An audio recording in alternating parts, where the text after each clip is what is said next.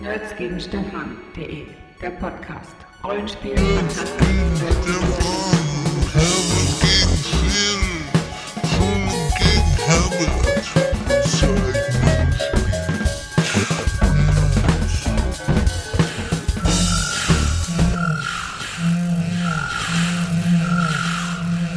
Hallo und herzlich willkommen zu einer neuen Folge von Caught in Play! Yeah!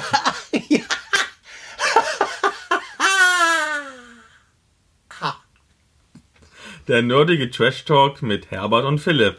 Folge 8. Mein Name ist Philipp, ich bin der Blogger von Nerds gegen Stefan. Das ist auch meine Qualifikation und an meiner Seite ist wie immer mein treuer Kumpane Herbert.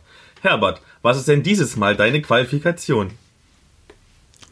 Ähm, zählt Fleischallergie? Ich habe Fleischallergie gegen Rind und Schweinfleisch. Äh, nee, nee, äh, ganz, äh, nee.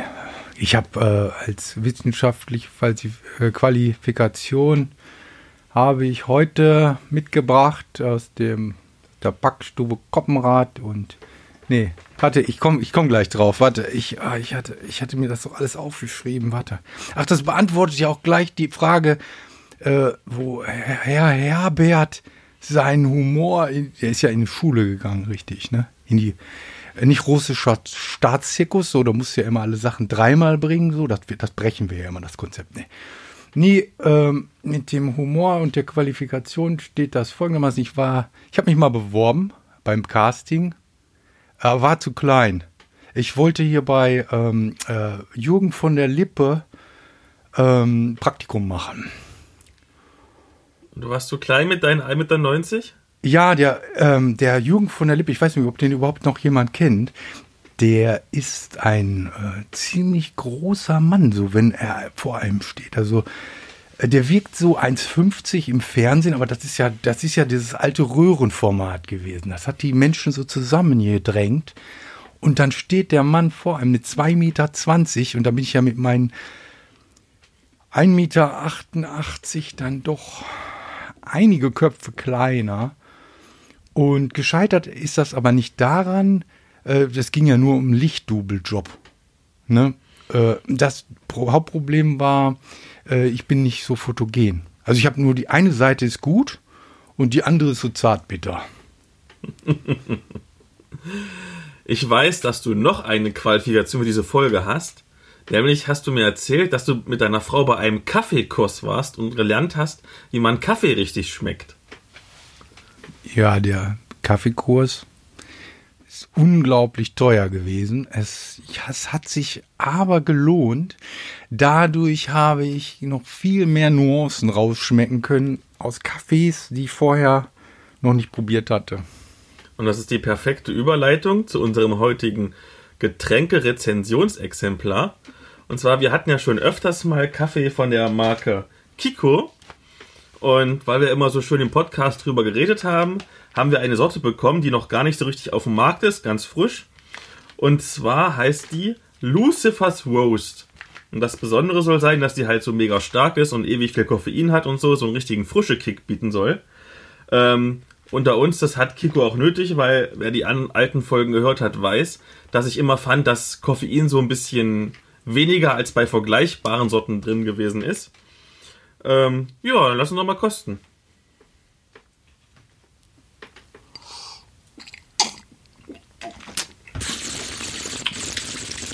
Mmh.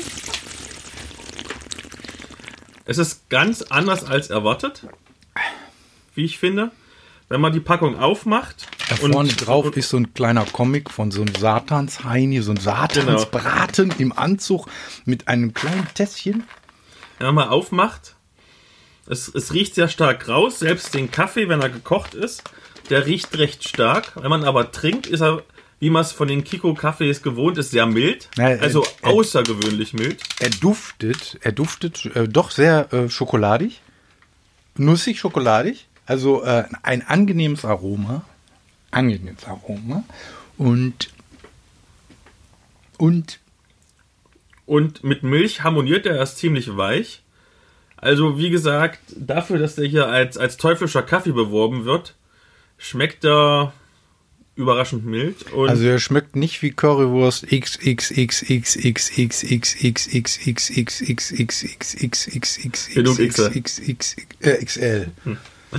genau. Aber, aber das heißt ja noch lange nicht, dass du nicht heute Nacht wach liest. Das wird ja darauf versprochen, sogar mit Warnzeichen. Genau. Ähm, wie gesagt, es war ja vorher die Schwäche von den Kiko-Kaffees, dass die nicht so st stark koffeinlastig waren, wie man sich wünschen würde. Mal schauen, ob wir jetzt beim Aufnehmen des Podcasts ein Tief bekommen werden oder ob er tatsächlich sein Versprechen hält und uns wach halten wird.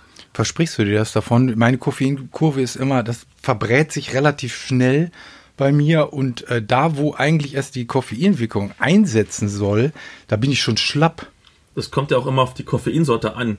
Da gibt es einen sehr spannenden Wikipedia-Artikel dazu, wie zum Beispiel die verschiedenen Koffeinwirkungen von Kaffee und von Tee äh, auseinandergehen. Und dass manches länger wirkt, manches kürzer wirkt, dafür intensiver. Ja, aber das ist ja auch eine, eine Frage de, äh, auch der, der Erfahrung. Jeder von euch weiß, welche Kaffeesorte auf ihn welche Wirkung hat und das ist individuell unterschiedlich. So wie die Wirkung von Büchern. Was für eine schöne Schön. Überleitung. Ja.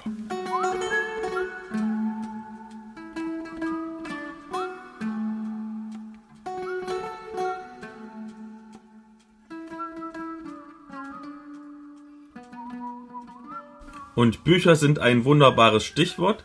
Und zwar haben wir ja in der letzten Folge angekündigt, dass wir verschiedene Veranstaltungen besuchen werden. Und ich war zum Beispiel auf der Buchmessekon oder Bukon ganz kurz gesagt. Deutschland bei Frankfurt. Genau, Dreieich, Bürgerhaus Dreieich. Ist eine kleine, gemütliche Veranstaltung gewesen mit ein paar hundert Besuchern. Waren aber mehr Besucher als letztes Jahr. Also es ist eine Veranstaltung im Aufwind. Und zwar ist es quasi eine Fachmesse oder eine Fachconvention für Fantastikbücher, also Horror, Science Fiction und natürlich Fantasy. Ich lache nur gerade wegen deinem äh, Dingsbums im Aufwind, so wie unser Podcast. Vielleicht erreicht er irgendwann die Auflage von der Schülerzeitung. Und das Schöne daran ist, ähm, erstens, du hast nicht so ein starkes Gedränge wie auf der Frankfurter Buchmesse, die ja zeitgleich läuft, weil halt viel weniger Leute sind. Und du hast den direkten Kontakt zu den Autoren. Die Autoren ähm, halten entweder ihre Lesungen, du kannst dann anquatschen und dir Dinge anhören von ihnen. Oder die haben ihre einzelnen Stände, wo sie ihre neuesten Werke präsentieren. Also du hast diesen total direkten Kontakt mit den Autoren. Mach mal einen Name. Ich war irgendwie, äh, wer war da, den ich jetzt hätte, den ich hätte ansprechen wollen. den du hättest ansprechen Ja. wollen. Erik Nowak war da. Da haben wir letztens ähm, drüber gesprochen bei Oscuridad. Ja. Dann die Vogts waren zum Beispiel da. Judith und Christian Vogt, da haben wir schon drüber geredet, hatten wir sogar ein Special drüber. ja. Apropos, ich habe ja die Judith Vogt ähm, auch wieder persönlich gesprochen. Eine super sympathische, intelligente Frau, die hat mir dann noch erzählt, die hatte einen Tag vorher auf der Buchmesse so ein Science-Fiction-Panel. Ursula hieß das, wo auch über, über Frauen in der Fantastik diskutiert worden ist. Es war sehr interessant. Ähm, hat so ein paar, noch so ein paar Insider-Jokes gebracht und alles. Ähm, wenn man sie mal irgendwo trifft, sollte man sie unbedingt ansprechen. Das ist echt interessant. Das ist eine beeindruckende Frau, die viel zu erzählen hat. Oder bei Twitter einfach folgen, denn da schreibt sie immer ganz viele kluge Sachen. Ähm, Thorsten da, dieser ganz umtriebige Verleger. Ähm, wer zum Beispiel auch da war, die haben Preise bekommen. Den Bukon Ehrenpreis für sein Lebenswerk hat Werner Fuchs gebracht. Wie alt ist der denn? Oh, der ist schon ganz schön alt. Ja. Ja, schon ganz schön ergraut, fast wie du. Ja, was heißt das denn? Ja, d- Dann, äh, du- d- dann ist das immer, ist das so letzte Chance? Hat er was? Wie Oder warum Chance. kriegt er, warum kriegt er den Preis? Das ist doch immer so. In Hollywood, da kriegt er auch immer noch schnell jemanden einen Preis, bevor er abnippelt. Ich glaube, es war einfach nur eine Ehrung, weil er so viel gemacht hat für die Fantastik in Deutschland. Ah ja. Der hat ja Game of Thrones hergeholt und, und das schwarze Auge hergeholt, äh, nicht hergeholt, ähm, entwickelt. Die erste Version. Ah, Dankeschön. Dankeschön. Ist, weiß ja nicht jeder, äh, was mit dem Namen anzufangen. Jetzt, da, da, Dankeschön, sage ich dann auch nochmal in die Richtung. Dankeschön. Für schwarze Auge. Das ist tatsächlich so. Ich hole mir jetzt meine Basisbox wieder. Mein Bruder hat die seit 40 Jahren. Die hole ich mir jetzt wieder. Da gibt's ein schönes, ähm, ein schönes Interviewformat beim SK Podcast. Das kommt wieder in die Shownotes äh, als Link. Könnt ihr euch mal anhören. Das ist wirklich ein sehr, sehr interessantes Interview. Und den normalen Ehrenpreis hat Erik Schreiber bekommen. Aber ich habe aber jetzt ja nicht aufgepasst, wofür, aber Nee. es wird schon irgendeinen Grund gehabt haben. War, wer ist das denn, Erik Schreiber? Weiß ich auch nicht. Aber es wird schon einen Grund gehabt haben, warum der einen Ehrenpreis kriegt. Der hat dann den, der hat den, der hat den, äh, den Preis der, der Schreibergilde gekriegt. Wahrscheinlich. nicht wahr? Ja, das ist, wenn man kein Siegel hat, einfach eins erfinden. Haben wir ja auch gemacht mit dem Goldenen Stefan. Aber dazu kommen wir gleich. Das war ja nicht meine Idee. Und ich war in, in, in zwei Lesungen drin. Einmal aus Kuridat habe ich mir nochmal angehört, wie das so in Live wirkt. Und dann war ich noch bei der neuesten Felix Münter Lesung, Kalt wie Eis, der Splittermund-Roman. Ach, Felix Münter, das ist ja auch. Wer ist denn das nochmal? Mein Lieblingsautor. Ja, ich- ja. Haben wir den schon mal, haben wir den schon mal gehabt? Wir haben ihn mal ganz kurz angeteasert, aber ich kann es dir nochmal sagen, er ist der beste deutsche Fantastikautor überhaupt. Hast du nicht noch was von Felix Münter sogar später hier in unserer Folge? Ich denke, wir machen das nächste Folge und machen mal ein Münter-Special. Ah, nee, Doch, nein. doch, Ist, ist das geplant? das ist geplant. Wie seit wann planen wir denn was? Genau. Ähm, ich hatte das Glück, dass ich Interviews ähm, machen durfte, unter anderem mit Felix Münter, das kommt dann nächstes Mal, und auch mit den Organisatoren von der Bukon. Das kommt jetzt. Wie? Wie das kommt jetzt? Nein, jetzt. Wie jetzt? Du tust es jetzt einschneiden. Ach so, das schneide ich jetzt. Ja. Ach so, äh, also ich schneide nicht, sondern jetzt, jetzt kommt der Einspieler von der Bukon mit den Organisatoren der Bukon. Äh, Philipp äh, fragt jetzt jeden, wie sowas geht, weil er muss ja nächstes Jahr ran und es besser machen beim Mantikon. Neben mir sitzt der Christian De Ana. Mir wurde gesagt, er hat ganz viel Ahnung davon, denn er ist einer der Mitorganisatoren. Deswegen stell dich erstmal kurz vor und was machst du hier überhaupt? Ja, hallo, ich bin der Christian Diana. Ich bin ähm, Mitglied im Virik und Bürgerverein. Ähm, der Bürgerverein und der Virik ähm, sind die Veranstalter des Bukons. Also der Dreichkon ist auf jeden Fall mit einem starken Spielefokus. Ähm, wir haben die verschiedensten Rollenspielsysteme bei uns. Ähm, Trading Cards wie Perry Roden Trading Cards oder ähm, Tabletops wie Infinity oder War Machine Hordes, Demon World, Battletech. Ähm, da passiert eine ganze Menge. Also wir haben allein über 100, ähm, deutlich über 100 ähm, Tabletopper bei uns. Ähm, Lesungen sind auch ein wichtiger Programmpunkt. Unheimlich viele Illustratoren, Autoren, die da sind. Ähm, also für das große Fantastikherz eigentlich alles dabei. Wie hat sich denn der Bukon entwickelt vom Anfang bis jetzt? Ja, am Anfang war ja im Prinzip ein Treffen, was eher so ein Horror-Treffen war und ist dann zum Fantastiktreffen geworden. Als er nach, von Frankfurt nach Dreieich umgezogen ist, lag so die Zahl bei ungefähr 150 Besuchern. Und also die Zahl von heute, die aktuell kenne ich jetzt noch nicht, aber er ist tendenziell so ähm, in den letzten zwei, drei Jahren so bei ungefähr 700 pro Jahr rausgekommen. Okay. Und wie läuft das mit der Organisation? Geht das das ganze Jahr oder fangt ihr erst ein paar Wochen vorher an, euch damit zu beschäftigen? Also gedanklich sind wir, glaube ich, immer beim Bukon, ähm, wobei man sagen muss, dass die, die Kernorganisationszeit das letzte halbe Jahr davor ist. Und ähm, wir haben da auch ein bisschen Wandel drin gehabt. Wir waren äh, einige Jahre zu viert, ähm, also der Roger Muhrmann, ähm, Birgit Fischer, Kurt Zelt und ich, aber haben jetzt mit ähm, Thorsten Schreck und Jacqueline Wagner ganz starke Verstärkung bekommen. Und da muss ich mal den Thorsten loben, der dieses Jahr ganz, ganz viel für den Bukon gemacht hat. Okay, dann eine letzte Frage noch. Ähm, sowohl für Dreieichkon, vor allem natürlich aber auch für den Bukon jetzt. Ähm, wenn ich jetzt auch was geschrieben hätte und würde gerne einen Stand bei euch haben oder eine Lesung halten, ähm, könnte ich da einfach hinkommen oder muss ich mich da irgendwie anmelden? Also dann würde ich dir auf jeden Fall den Bukon empfehlen. Ähm, weil bei auf dem Dreichkon ist der Schwerpunkt die Spieleszene. Also du hast unheimlich viele Rollenspiele, du hast Tabletops, Cosims, Brettspiele. Ähm, Autoren haben es da ein bisschen schwerer, es sei denn, sie kommen aus der Rollenspielszene und haben auch schon Rollenspielabenteuer geschrieben. Dieses Standing brauchst du, du musst da eben mm, Tom Finn oder Bernhard Hennen heißen. Ähm, als junger Autor auf jeden Fall den Bukon, gar keine Frage. Okay, dann vielen herzlichen Dank für das Interview. Sehr, sehr gerne. Ich hatte auch die große Ehre, dass ich mal auf der anderen Seite des Mikrofons stehen durfte. Und zwar wurde ich interviewt für die Comic Cookies. Das ist ein ähm, großer deutscher Comic-Podcast und die Folge ist jetzt, wo wir es aufgenommen haben, diesen Podcast gerade online gegangen und auch da werden wir einen Link in die Shownotes packen. Wie ist denn das so, wenn man interviewt wird? Ganz komisch. Es ist doch fast so, als hätte man was gemacht. Ja, na, man fühlt sich total wichtig. Aber Ich meinte jetzt was Schlimmes. Nee, Wenn schlimmer. der Lehrer einen nach vorne zitiert und dann, zu, dann singen alle Happy Birthday. Das fand ich immer schrecklich, wenn du da so vorne auf den Stuhl gesetzt wurdest. Ey, furchtbar. Also es war eine sehr interessante Erfahrung, aber ich muss zugeben, ich fühle mich eher auf der anderen Seite, also hinter dem Mikrofon wohler. Ja.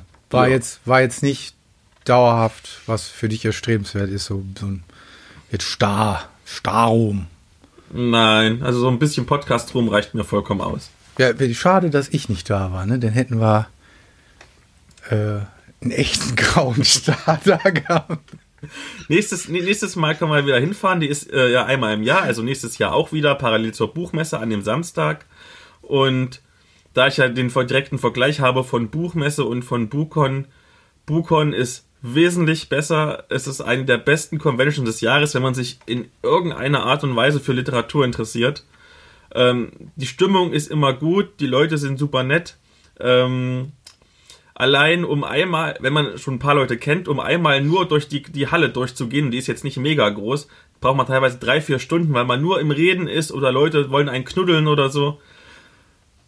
Das, was war das? Hack me, hack me da? Ja, die sind voll auf, die ganzen Autoren sind ja alle auf, auf Hack Me, Hack Me und Ist das so? tatsächlich. Das ist wie Schachclub. Das kenne ich. Als ich im Schachclub war. Na, jetzt mal aus Gründen der Political Correctness will ich doch gleich nochmal äh, richtig stellen, dass ich natürlich keine äh, Witze über Augenkrankheiten mache. Ähm, äh, ihr wisst das auch. Ihr benutzt alle so viel die, diese Displays. Grauer Star mit 30 ist heutzutage kein Problem mehr. Das nur mal so am Rande. Ich habe dich unterbrochen. Ja, ebenfalls so am Rande noch ein kleiner Profi-Tipp von mir. Ähm, das Essen im Bürgerhaus Dreieich, sowohl jetzt für die Bukon als auch für die Dreieichkon, die ja nächstes Mal ist, ist nicht gut. Und wenn man wirklich gar nicht mal so teures, leckeres Essen haben möchte, so auch zum Mitnehmen, es gibt in Dreieich einen ganz leckeren türkischen Bäcker. Der ist, weiß ich nicht, mit dem Auto zwei Minuten weg oder so. Ähm, einfach mal googeln. Es lohnt sich. Der ist wirklich, wirklich gut. Gerade die Böreks sind super geil frisch. Ich hatte gerade eine Absenz, glaube ich. Äh, irgendwas war nicht gut auf der Buchmesse. Das Essen war nicht gut. Ach so, das ist ja, man, man geht ja nicht zum Essen hin. Also äh, außer deine Wenigkeit geht zum Essen zur Buchmesse. Und dann bist du am Ende beim Türken gelandet. Am lecker. Anfang. Ich wusste es ja schon vom letzten Jahr und deswegen bin ich vorher erst hin. Der hat auch irgendwie den ganzen Tag auf, deswegen kann man zu jeder Zeit hingehen. Ja, und du hast mir auch was mitgebracht. Ich habe mir ja eigentlich so die äh, Klassiker gewünscht. Wenn man nach Berlin fährt, dann äh, bringt man Berliner Luft mit in der Dose. Und wenn man nach Frankfurt fährt, dann bringt man dem Herbert. Dieselabgase mit.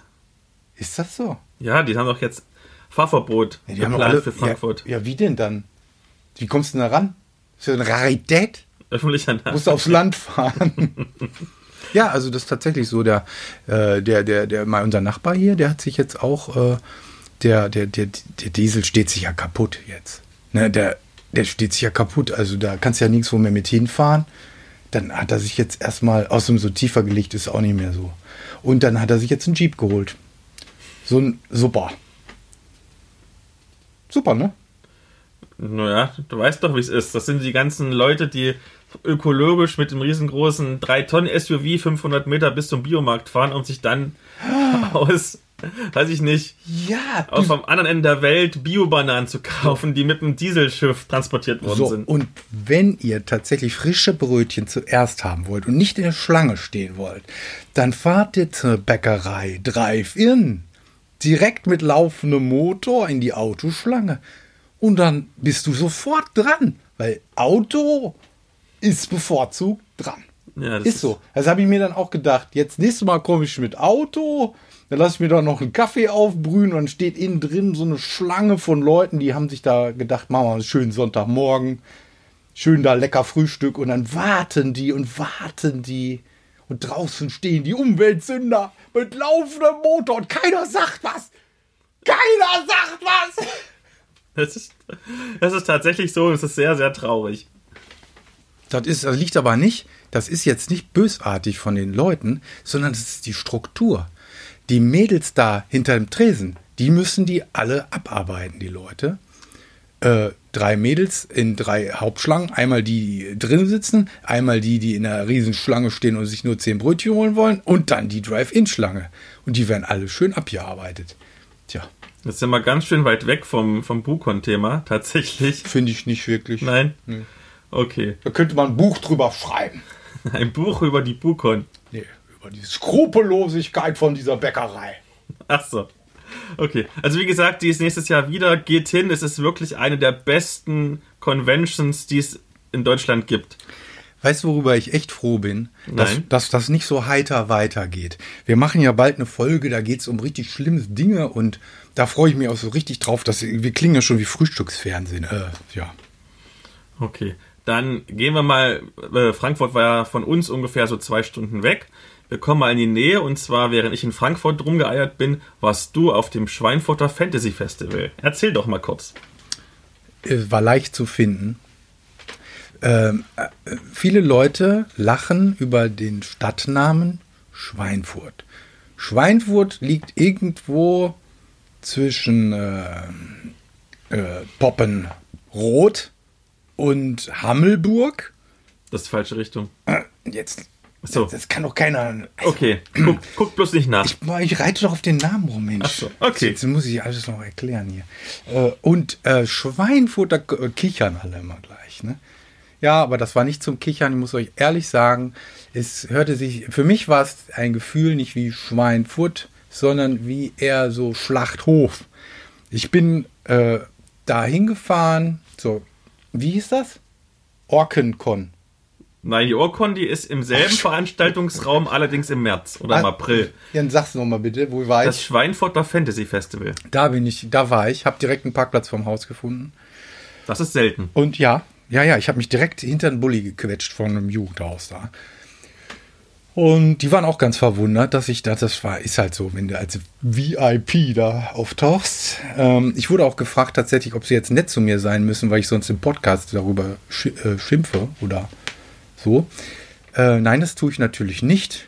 Wir sind, äh, wir haben ein, äh, wir haben einen sehr hohen Standard für Kriterien von äh, Beurteilung.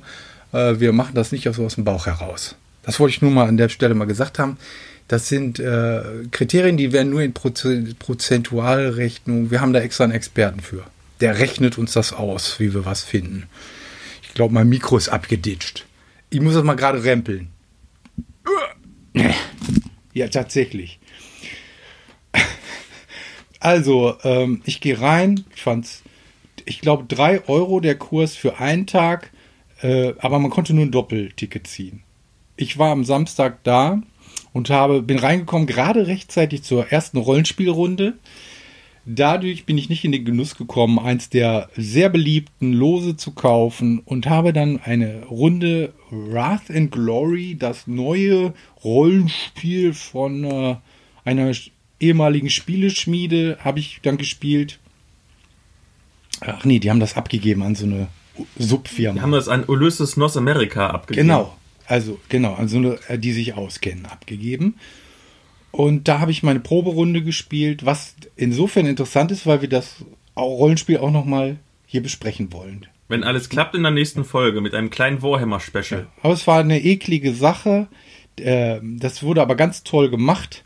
Das hat der, der, der, der Spielleiter hervorragend vorbereitet. Der hat auch nicht die vorgestanzten Helden benutzt, die wären etwas überpowered gewesen, sondern hat eine sehr homogene Gruppe zusammengestellt. Äh, Das hat sehr viel spielerisches, äh, ja, sp spielerisches, äh, koordinatives Miteinander, äh, Schunkelei. Da sind ja die Worte ausgegangen.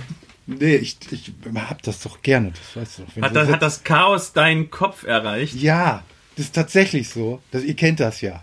40k-Universum am Ende ist immer der Enemy within, der Feind im Inneren. Und äh, im Moment ist Nörgel total hip. Dieser Pestilenzgott. Und dann stinkt das halt und äh, unappetitlich. Dazu gab's äh, so eine ähm, so Nudeln mit Schinkenstückchen drin. Waren die gut? Naja, Oder war das jetzt eine Metapher für das Spiel? Ja, ich will jetzt mal wieder sachlich werden. Guck mal, jetzt sind wir bald schon wieder bei einer halben Stunde. Also, äh, dann gab es noch dann die Verlosung, an der ich nicht teilnehmen durfte, nur als Zuschauer. War ich ganz froh drüber, weil da stand äh, wirklich eine große Kiste Bücher, die verabreicht wurde. Also jeder, der Los hatte, bekam auch ein Buch. Das war sehr schön. Derjenige, der mehrere Lose hatte, bekam mehrere Bücher und fuhr glücklich mit einem Kofferraum Bücher nach Hause. Das war mein Bericht. Ach nee, dann habe ich noch äh, den André getroffen. Der hat sich gefreut, äh, äh, weil er gehört hat, dass ich nicht im Podcast über ihn sprechen werde. Ähm, er hat mir gesagt, unser Podcast, er gefällt ihm sehr gut. Den kann man her hervorragend zum, Kacken, äh, zum Holzhacken hören. Liebe Grüße an André. Hast du auch ein paar von den ähm, Nebenveranstaltungen mal angeguckt? Weil es gab ja auch Tabletop-Turniere und Kartenspielkram und Brettspiel und sowas. Nee, hatte ich keine Zeit, ehrlich. Die Runde hat sehr lange gedauert, länger als angekündigt und danach war ich auch alle. Wenn du da äh, dich durch so einen Haufen äh, solche komischen Zombie-Typen ge gehackt hast. Äh, na, und dann kapiere ich ja auch so ein Spielsystem nicht so schnell. Da wurde ich ganz schön gedisst in der Gruppe. Also da war auch oft nicht klar, ist das jetzt in der Rolle, ne, oder, oder so, ne? Also, Hassen sie dich in-time oder out-time? ja, die wissen ja nicht, dass ich dann, dass ich die namentlich im Podcast dann erwähnen werde. Das, vielleicht sollte ich das bei der nächsten Spielrunde gleich sagen. Das, ich, ich nehme mir alles auf und äh, ihr werdet namentlich erwähnt mit, mit Telefonnummer und Adresse.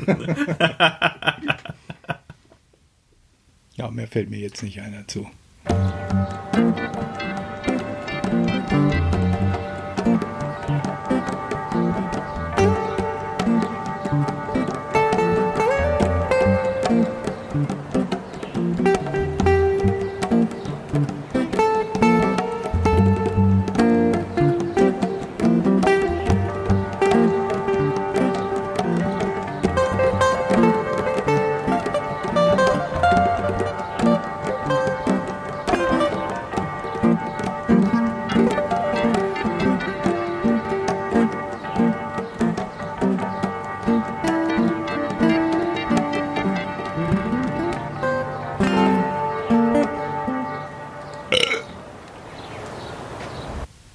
Schneidest du das dann raus?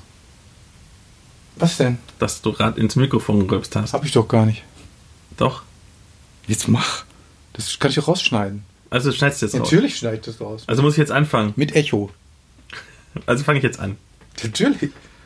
Bevor wir dann zur Medienschau kommen, noch eine kleine Hausmitteilung. Und zwar läuft aktuell der Publikumspreis für Eskapismus, Nerdkultur und Fantastik, auch liebevoll Goldener Stefan genannt.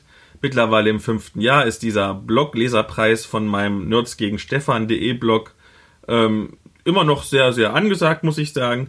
Ähm, die Vorrunde ist gestern, wo wir es aufgenommen haben, vorbei gewesen. Es waren so ungefähr, ich glaube, 650 Leute, die abgestimmt haben. Ich muss es heute Abend mal auswerten und gucken, wer es in die Top 20, also auf die Longlist geschafft hat. Am 27.10. startet die zweite Abstimmungsrunde. Die geht bis zum 11.11. Und eine Woche später, am 17.11., wird dann auf der Dreieichkon abends der Preis verliehen oder die Preise verliehen. Habe auch wieder ein bisschen ähm, Geld in die Hand genommen für, für, für neue Urkunden und das Logo wurde überarbeitet. Mal gucken, ob es dieses Jahr noch kommt, weil es noch ein bisschen dauert oder ob das nächstes Jahr dann kommt. Aber es wird auf jeden Fall alles vorwärts und schöner. Da haben wir alle dran mitverdient. Die Designer, Verpackungsindustrie. Finde ich immer gut. Vor allem, wenn der Inhalt gleich bleibt. Genau, immer dasselbe. Endlich bleibt mal was gleich. Ne? Du Ja. bist nicht auf diesen Billigkurs einge eingelenkt jetzt, sondern der Preis bleibt richtig hoch.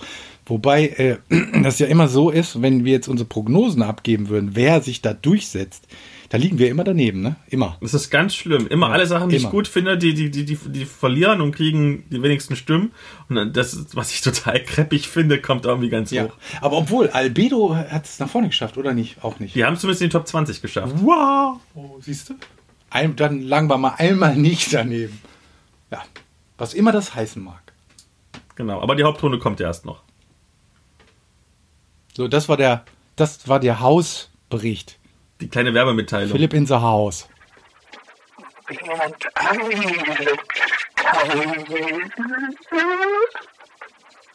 offensichtlich kommen wir jetzt zur Medienschau. Und zwar einem Spiel von Bernd Eisenstein, wie es Herbert schon etwas creepy angekündigt hat.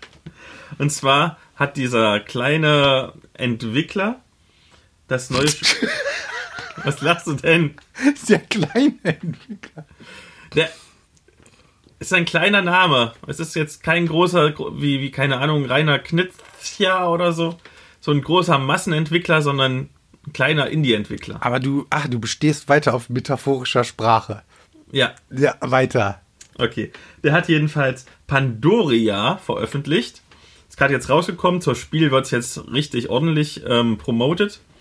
Und das ist, ähm, wie soll ich das sagen, so ein bisschen Worker-Placement-Spiel.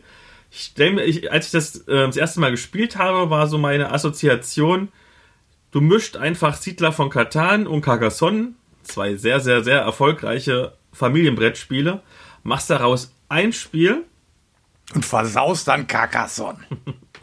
und nennst es Pandoria. Und ja, ähm, es geht darum, du hast ähm, fünf Fantasy-Rassen, die sehr offensichtlich von Herr der Ringe inspiriert sind, gerade was die Optik angeht.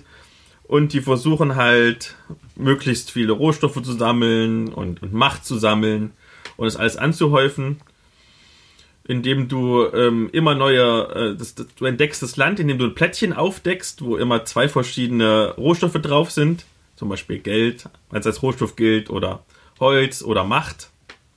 Ähm, darfst dann ähm, deine Figuren draufsetzen, dass du quasi dieses, dieses Gebiet beanspruchst. Und wenn ein Gebiet ähm, abgeschlossen ist, das heißt, wenn ein bestimmtes Ressourcengebiet, zum Beispiel Wälder, ähm, komplett umschlossen sind von anderen Plättchen, die keine Wälder sind, dann wird das, äh, das erst gewertet, dieses Feld. Und alle Figuren, die angrenzend an diese Wälder sind, bekommen halt die Rohstoffe. Das klingt am Anfang ein bisschen kompliziert. Tatsächlich, wir haben nur ein halbes Spiel gebraucht, um richtig reinzukommen. Ähm, und das nur betone ich extra, weil bei vielen Spielen vom Bernd es ist ja so, dass man immer ein bisschen länger braucht, um es zu verstehen. Ich denke nur mit Schrecken tatsächlich an Phalanx, das ist eines seiner letzten Spiele, wo ich glaube tatsächlich, dass irgendwie außer dem Autor irgendwie niemand verstanden, wie das Spiel funktioniert. Obwohl das durchaus originelle Anteile hat, ne? Also Ta- gar keine Frage. Tatsächlich. Ähm, also hier ist es doch leicht eingängig. Es gibt tatsächlich, das ist auch ähm, recht wenig, nur vier Seiten Anleitung plus äh, so einen kleinen Anhang, was die ganzen Kartentexte bedeuten. Wobei diese ganzen ähm, Spezialfähigkeiten, du kannst Zaubersprüche auslösen oder kannst Gebäude bauen, die dann dir irgendwelche Boni bringen. Äh, die werden viel mit kleinen Icons erklärt. Ähm, Typisch, ein typisches ein Bernd. typisches Bernspiel, kleine Icons, die in allermeisten Fällen sowieso selbsterklärend sind. Jetzt ist natürlich spannend, ähm, inwieweit, also man merkt, der Bernd gibt sich wirklich große Mühe, auch äh, von jetzt vom Artwork äh, das mehr in Richtung thematisch zu bringen. Ist es ihm in, das denn diesmal gelungen, dass es sich etwas thematischer anfühlt?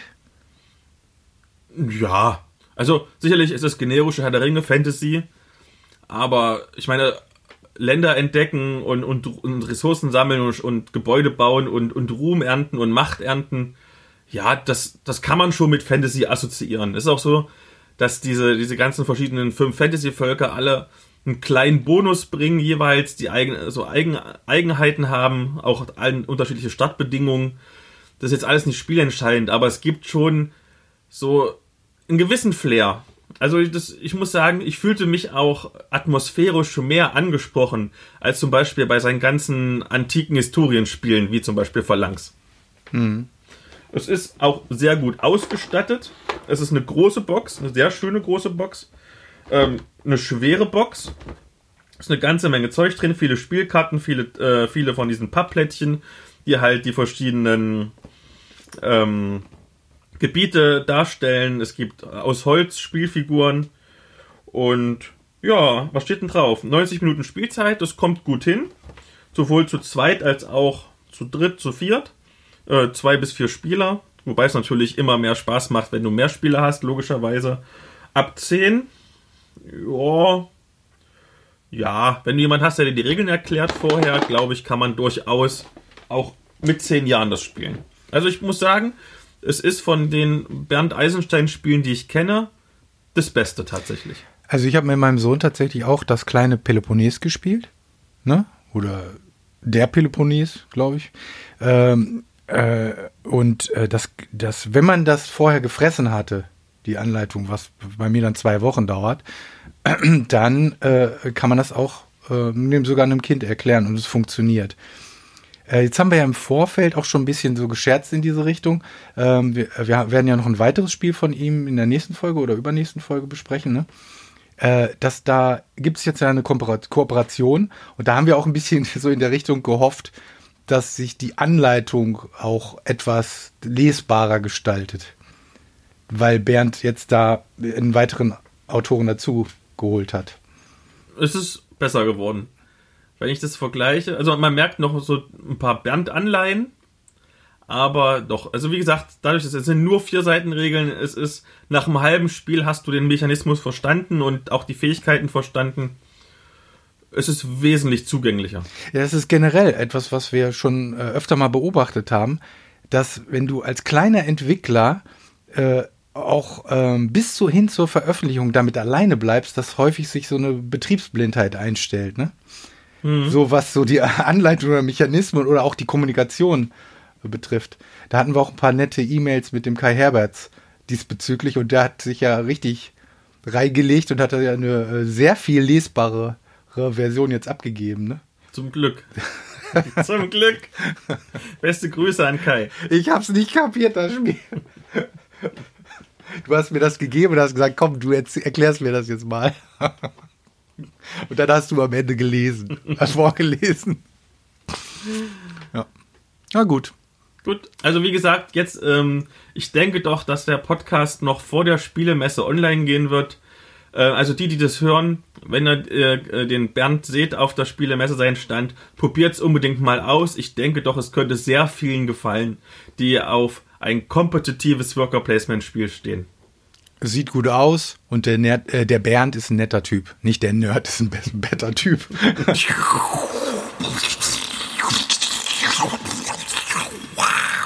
Nach so einem friedlichen Strategiespiel, Familienspiel, wird Zeit, dass wir mal ein bisschen in den Krieg ziehen. Und zwar hat der kleine Augsburger Verlag Bunte Dimension jetzt ganz neu rausgebracht. Ich weiß noch gar nicht, vielleicht ist es sogar tatsächlich noch gar nicht veröffentlicht weil ich glaube, November kommt es erst raus. Ähm, Team Rafale, Präsentation Alpha. Und das ist in der Tradition, Tradition der französischen Fliegercomics, die es ja bei Bund Dimensionen öfters mal gibt. Das ist eine, also wie gesagt, eine Fliegerserie. Im Original hat es schon neun Bände, da kommt bestimmt noch was dazu. Und zwar geht es darum, zwei französische Kampfpiloten, die heißen Tom und Jessica, die sollen in Indonesien den neuesten Jagdflieger auf einer Flugshow präsentieren damit halt die heimische Rüstungsindustrie einen Großauftrag an Land ziehen kann und sie geraten dabei halt in einen Strudel aus Wirtschaftsspionage und Terrorismus. Das ist. Wo hast, wo hast denn das her? Hast du abgeschrieben irgendwo? ich habe aus meiner Rezension abgeschrieben, genau. Das ist vor allen Dingen ein Action-Comic mit spannenden, aber wirklich haarsträubenden Action-Szenen. Um nur mal zwei Beispiele zu nennen. Es gibt eine Szene, da werden die irgendwie von Terroristen angegriffen mit äh, Kalaschnikows und die vermöbeln die halt einfach mal Kung-Fu-mäßig.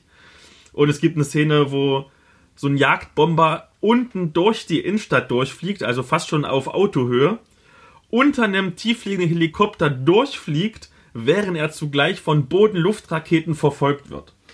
Da werden Männer Träume wahr. Ganz genau. Top Gun mit Tom Cruise. das ist so, das ist so richtig over the top Action, was mh, mm, ein bisschen nicht ganz zu dem eigentlich sehr realistischen Setting passt, weil es orientiert sich stark an einer real existierenden französischen Fliegerstaffel und die echten französischen Jagdpiloten treten als Nebenfiguren auf. Aber nichtsdestotrotz, die Geschichte ist wenn man denn auf solche Comics steht, sehr unterhaltsam. Es ist eine sehr gute Charakterchemie zwischen den beiden Hauptfiguren. Es sind schöne Zeichnungen. Ja, aber was sagst du denn als Pazifist? Du hast den Comic ja auch gelesen. Du fragst mich jetzt als Pazifist? Ja. Wieso das? Ich bin der kriegslüsternde Comicleser und du bist der pazifistische Comicleser. Also Pazifismus ist die Tugend der Schwachen. Leider sehe ich nicht aus wie Arnold Schwarzenegger. Sonst wär, hätte ich mich in der Schule schon ganz anders gebärdet. Also, ähm, hätte ich es nämlich nicht nötig gehabt, alle zu verhauen.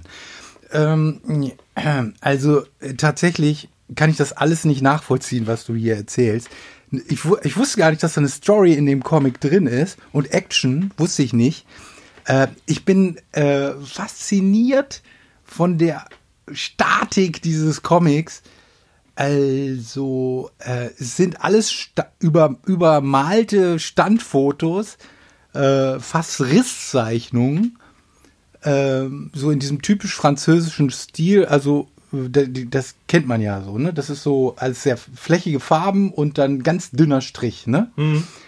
Und äh, ja, wie gesagt, dann hast du diese Drahtgittermodelle von Flugzeugen und sonst was. Ja, ist für Technikbegeisterte oder die abends vorm Schlafen gehen noch ihre, ihre Stiefel spiegelblank putzen. Ist das genau das Richtige? Also en Detail seht ihr alles. Äh, seht ihr an einer, Jede Schraube. an an einer Kalaschnikow sieht man also dat, noch das Maschinenöl, wo einer unsauber geputzt hat. Und, und, und, und am Afterburner, am Afterburner sieht man also äh, die, äh, die, das, das Komissige dieses Comics, ne? Als Pazifist jetzt gefragt. Äh, also, wenn ich jetzt, also, weißt du, mir, kommt ich, ich mir kommt da richtig der Sabber, wenn ich die Bildchen sehe, ne, von den die, diese Mädels und die Jungs dazwischen, das will man gar nicht, ne? Also, die willst du nicht strippen, aber, aber die Maschinen, die du da zu sehen kriegst, oh, dann, oh, du musst gleich erstmal an eine Vitrine gehen, erstmal die Orden putzen. 15 Euro für 48 Seiten im Hardcover. Wie immer die gute Druckqualität von bunte Dimension. Ähm, wie gesagt, ein Comic, wo die Flieger im, im Vordergrund stehen, die Geschichte unterhält, zumindest mich. Ja, man kann darüber diskutieren, wie wir gerade gesehen haben, und unterschiedlicher Meinung sein. Ich empfehle es weiter, ich denke du nicht. Und die Medienshow geht weiter. Jetzt mit der Veröffentlichung vom Feder- und Schwert Verlag. Äh, der schöne Superhelden-Comic, Superheldinnen-Comic, Wearing the Cape. Kampf gegen die Zukunft Das ist von. doch gar kein Comic, da sind keine Bilder drin. Ach ja, ich sehe hier das Bild vorne drauf und habe gehofft, es wäre ein Comic. Also, Kampf gegen die Zukunft von Marion J. Äh, Harmon. Gigi Ender, Hamel, Harmonium. So, Marion, wie heißt er nun wirklich? Marion. Ja, Marion Herman. Das, das war mal weg. Äh, also gut. Äh, ich muss jetzt erstmal wieder runterkommen. Aber egal, wir sind überpowered. Das macht nichts. Das passt ja gut zum Superhelden-Comic. Äh, ich muss Immer noch kein Comic, ein ganz normaler Jugendroman. Äh, Pass auf, ich habe mir was aufgeschrieben. Ja, also, damals, als ich das gelesen habe. Also, das Buch hat eigentlich alles, was dir so an einem Supergirl-Comic gefall gefallen Das ist kein kann. Das ist ein ganz normaler Ja. Jugendroman. Ja, okay. Das Ganze beginnt furios.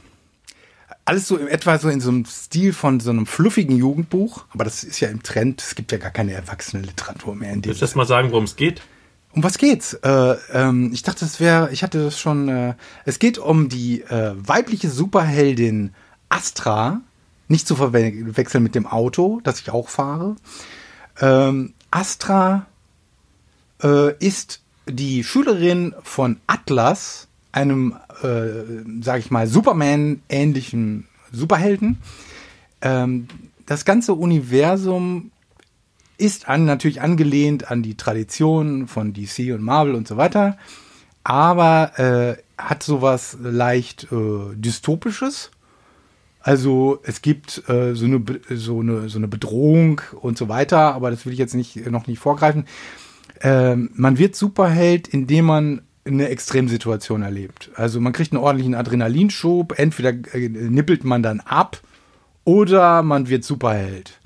Was auch dann auch ein Charakter, äh, die, die beste Freundin von der Astra dazu verleitet, auch ihren Durchbruch, das ist quasi so wie so ein Coming Out, äh, äh, selber zu forcieren, indem sie eine, einen Selbstmord macht.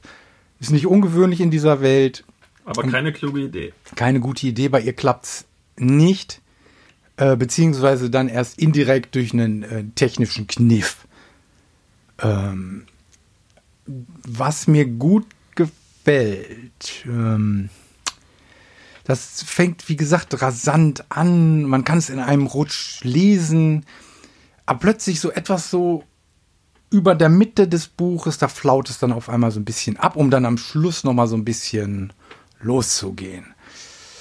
Ja, allerdings muss man dann auch die schrecklich kitschige und keusche Liebesgeschichte äh, der beiden Protagonisten äh, über sich ergehen lassen. Das ist erreicht schon fast George Lucas Star Wars Episode 2 Niveau. Atlas und, und ähm, Astra? Astra. Aber die ist doch noch halb so alt wie der oder so. Ja, jetzt lass mich doch. Entschuldigung. Das, das ist, ein, ist ein Jugendbuch. Da sind die Wünsche Jugendlicher äh, von Erwachsenen ausgedacht. Äh, also du, also du meinst, die Wünsche von jugendlichen Mädchen sind, von älteren Herren verführt zu werden. Das klingt so ein bisschen seltsam. So, der, auf jeden Fall Atlas ist ihr Mentor äh, und äh, ich weiß gar nicht, ja, das ist äh, Atlas, äh, darf ich das sagen, was mit Atlas passiert? Es, nee, ich will das mal anders nennen. Mit Atlas passieren Dinge, die äh, Philipp konsequent nennen würde. Ja.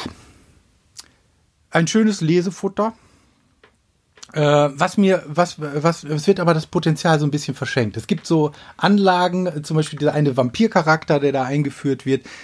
Interessante Geschichte kommt auch gleich in der, in der Leseprobe, die ich damals gelesen habe, war, war die auch drin. Und dann will man weiterlesen. Das will man auch so. Aber das, die, das schleicht der Autor dann einfach so aus und entwickelt das nicht weiter und verlagert sich sehr stark auf so eine Zeitmaschinen, auf so einen Zeitmaschinenplot. Und da wissen wir ja, das gelingt nur wenigen, so Zeitmaschinenkisten vernünftig äh, rüberzubringen, sodass man das sich das gerne antut. Ne? Wo das vielleicht gelungen ist, ist zurück in die Zukunft oder, oder äh, vielleicht noch in Enterprise. Mhm. Naja, aber da muss man auch dranbleiben, um das alles zu checken. Ne? Kennst, kennst du, ne? Das mhm. Problem.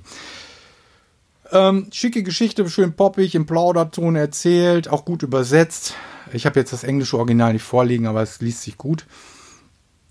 Ähm, ja, das, was zurückbleibt, ist, ist doch äh, aber auch so ein bisschen sowas, sowas Schales, so ein bisschen oberflächlich ist es schon.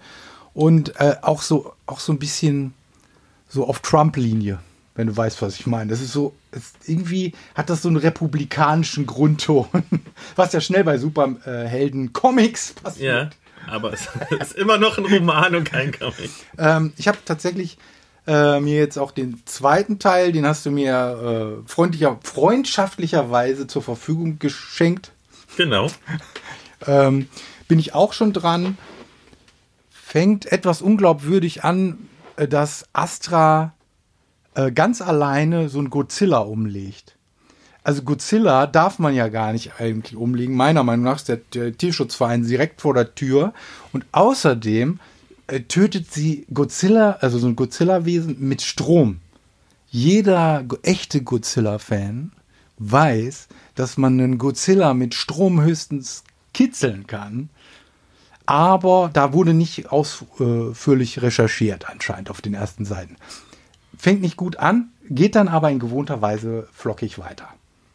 Kann man lesen, ich bin, bin gespannt auf Karriere Superheldin, wie es weitergeht. Das stelle ich euch in einem späteren Podcastchen vor. Herzlichen Dank.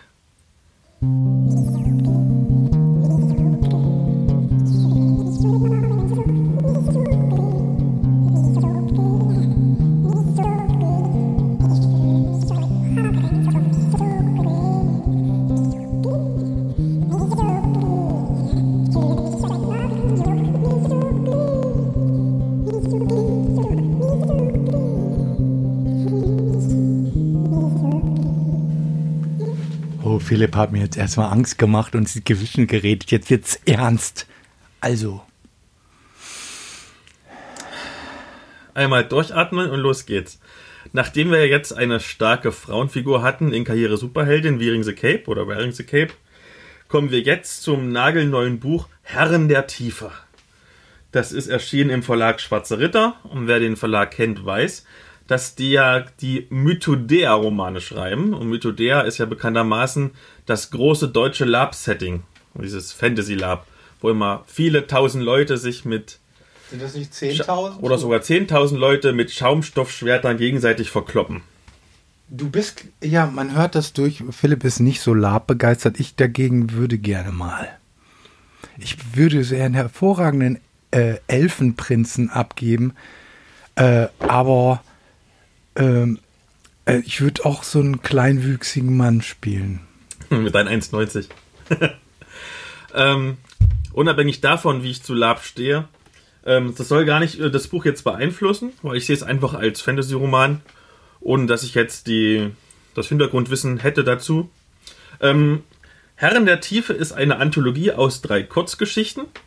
Und zwar heißen diese Kurzgeschichten einmal Grams Gnade von Hagen Tronje Grützmacher. Das ist der, auch der Verleger ähm, dieses Buches. Dann Trugbilder von Jane Steinbrecher und Hexenjagd von Matthias Ramtke. Sind drei Kurzgeschichten schon eine Anthologie und sind äh, ein Buch von wie vielen Seiten? Warte, muss mal gucken. 178. Sind das dann noch Kurzgeschichten? Ja, sind noch. Ja. Ja. ja. Okay, fangen wir mal rückwärts an. Ähm, mit den einzelnen Geschichten. Bei drei Stück kann man die ja einzeln durchgehen. Ist auch groß gedruckt.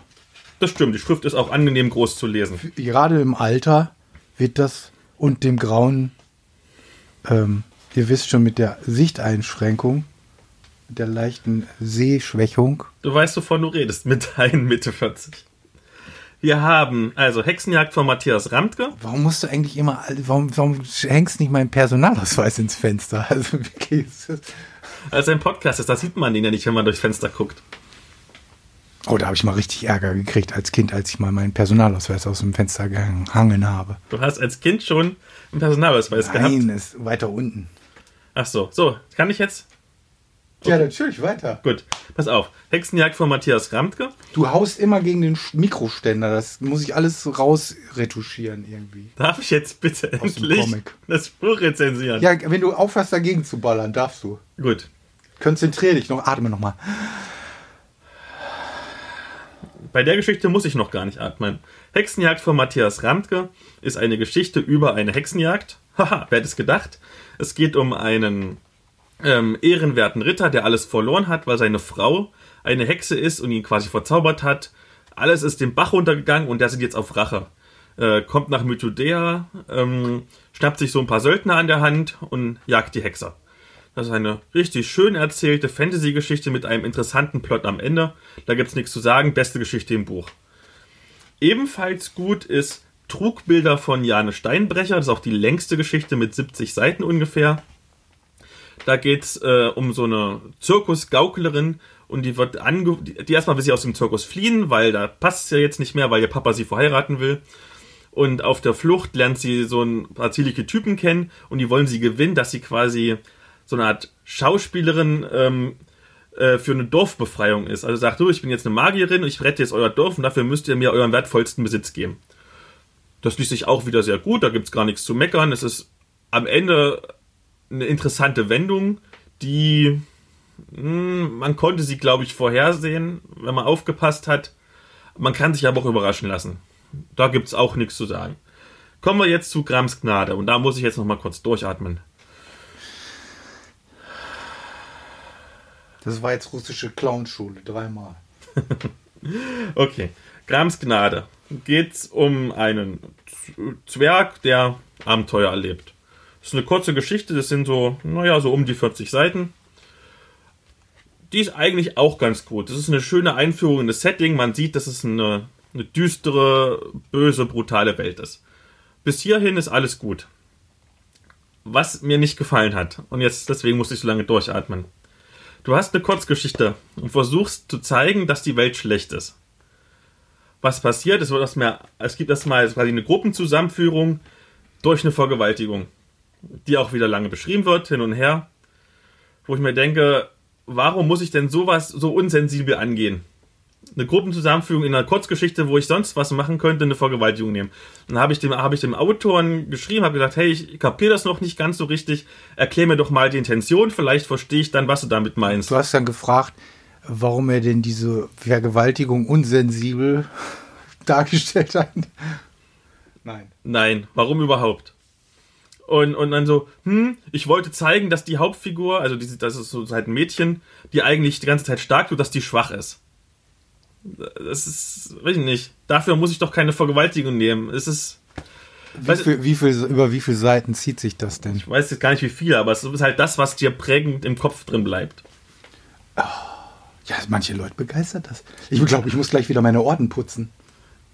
Ja, aber das ist, das ist, das ist, das ist einfach der, der, der billigste literarische Trick. Immer Nee, wenn, nee, der billigste nein, ist doch, Kindesentführung. Nein, nein, nein, nein. Kindesentführung. Das immer, nee, nee, immer wenn es heißt, hm, ich will zeigen, dass die Welt schlecht ist und, und, und, und brachial, zack, ich lasse eine Frau vergewaltigen. Das geht jetzt nicht nur gegen diese Geschichte, es Nein, geht das gegen ist- alle. Jeder Mittelalterroman macht das ständig. Und das ist halt scheiße. Das- Und es ist halt auch, guck mal, es ist nur ein Mittel zum Zweck. Weißt du, wenn es, es gibt, also Vergewaltigung ist leider eine gesellschaftliche Tatsache. Es gibt Romane, die das so in die Geschichte einbauen, dass es, ich will sagen, dass es einen Sinn ergibt, das klingt jetzt wieder blöd, aber dass es, ähm, dass es erzählerisch sensibel gehandhabt wird oder dass es für die Geschichte wirklich relevant ist. Im, Im Sinne einer Anamnese oder wie? Also, äh, ich finde, das macht eigentlich selten Sinn. Aber das ist halt, äh, das hat sich Ne, aber, aber, verändert. aber, hier, aber hier wird es halt nur eingebaut als kurzen, äh, als kurzen Eyecatcher. Ja. Ähm, und weil irgendwie muss die Gruppe ja zusammenführen und dann nehmen wir natürlich einfach das einfachst billigste Mittel. Du sagst ja, äh, du hast es gerade gesagt, äh, visuelles Mittel. Und äh, viele äh, Sachen, die wir im Fantasy-Bereich lesen und besprechen, sind sehr äh, cineastisch. Das heißt, eigentlich guckst du eine Fernsehserie oder, äh, oder einen Film, also den liest du dann. Und so liest sich das auch. Wie häufig wie eine schlechte Serie oder ein schlechter Film. Ähm, das heißt, das ist nicht immer sensibel, nicht subtil und so weiter und so weiter. Game of Thrones ist das sicher auch alles nicht. Der hat auch nicht diese Attribute, subtil, bla bla bla. Ähm, dann stellt sich, jetzt ist deine Rückmeldung an den Autoren, das, was dich entsetzt hat, war das, das äh, Literarische oder dann dieses, dass das möglicherweise unbewusst Ich weiß nicht, ob es unbewusst war, aber es ist halt einfach nur ein Mittel zum Zweck gewesen. Also, Und das hat er auch dir Also- so gesagt, das hat er also, dir ich, eingeräumt. also, also man, man geht den, den, den einfachst möglichsten Weg. Na. Doch. Das, So. ist, das, ist, das ist der einfachst möglichste Weg, um zu beschreiben, hm, die Welt ist schlecht und hm, ähm, die Gruppenzusammenführung, weil der Typ rettet, der heldenhafte Typ rettet die Frau vor der Gewaltigung. Wieso? Es gibt doch einen Doppelkopf oder weiß ich Und, nicht was. und, und, und, und ich will zeigen, dass, dass die, die super starke Heldin auch schwach ist, weil sie vergewaltigt wird. ist das denn wenigstens, ist das, gibt es wenigstens so, ist das, hat Also das einen ist doch- okkulten das- Hintergrund das oder ist das doch- eine Spaßvergewaltigung? Oder? Naja, das ist eine Spaßvergewaltigung. Das ist der einfachste. Es gibt, also sicherlich ist das eine Kurzgeschichte, aber es gibt doch tausend Geschichten zu zeigen, dass diese, dass diese Frau, die ja die super tolle Kämpferin ist, irgendeine Schwäche hat. Nein, ich muss natürlich wieder einen misogynen Handlungsbogen nehmen und muss die Frau vergewaltigen lassen. Das tut das ganze Buch. Das, weißt du, das ist das, die, die Szene, die überstrahlt das ganze Buch negativ, wo es so gute Kurzgeschichten sind, wo selbst äh, Hagen Grutzmacher, der der Autor von dieser ersten Geschichte ist, eigentlich ein guter Autor ist, wird das ganze Buch überstrahlt mit so einer total sinnlosen und nichtsnützenden Vergewaltigungsszene, die Ja, gut. ah, das ärgert mich. Bei Mythodea ist spielen da nicht sogar, äh, ich, da dürfen da nicht auch bei dem Lab auch Kinder mitspielen? War das nicht so? Das weiß ich nicht. Weißt du Aber bestimmt sind da auch Jüngere. Aber da ist es ja ein Roman und kein, und kein Ja, ja, Live-Lab. aber wenn du jetzt Fan von der Und ich meine, Mythodea ist ja auch, äh, auch ein, gerade ein Setting, wo, wo, wo viele Frauen mitspielen.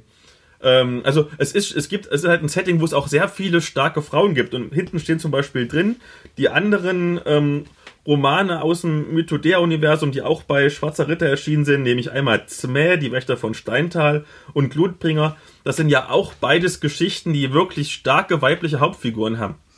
Na gut, aber ähm, Also die Welt, die Welt an sich ist nicht misogyn. Die Welt Ja. ist mit starken Frauenfiguren. Ich will mal trotzdem mal raus aus dieser immer. Ich will nicht als Mann immer diese feministischen Diskussionen. Ähm, Ich, äh, ich weiß nicht, Vergewaltigung scheiße finden hat nichts mit ja, Feminismus gut, da zu tun. natürlich auch recht. Ähm, ja, was wollte ich denn jetzt eigentlich sagen? Ja, ich merke gerade, ich werde da einfach viel zu jetzt inhaltlich. Also mein, äh, ich wollte mehr auf mal auf die Schiene kommen. Was passiert da eigentlich?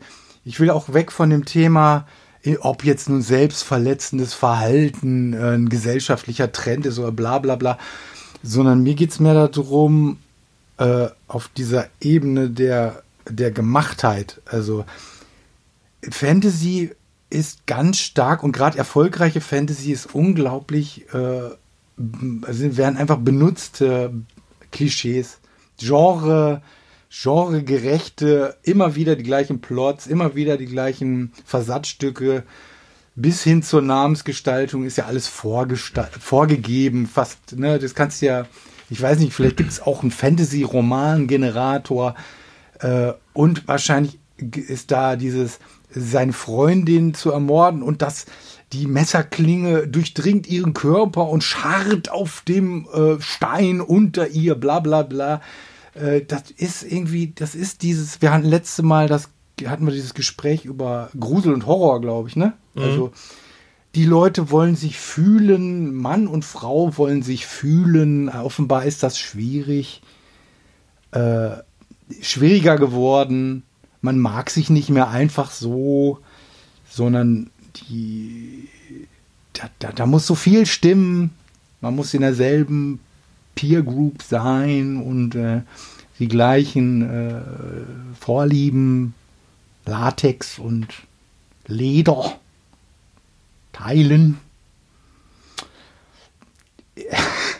Ich sehe jetzt gerade nicht mehr den Zusammenhang zu.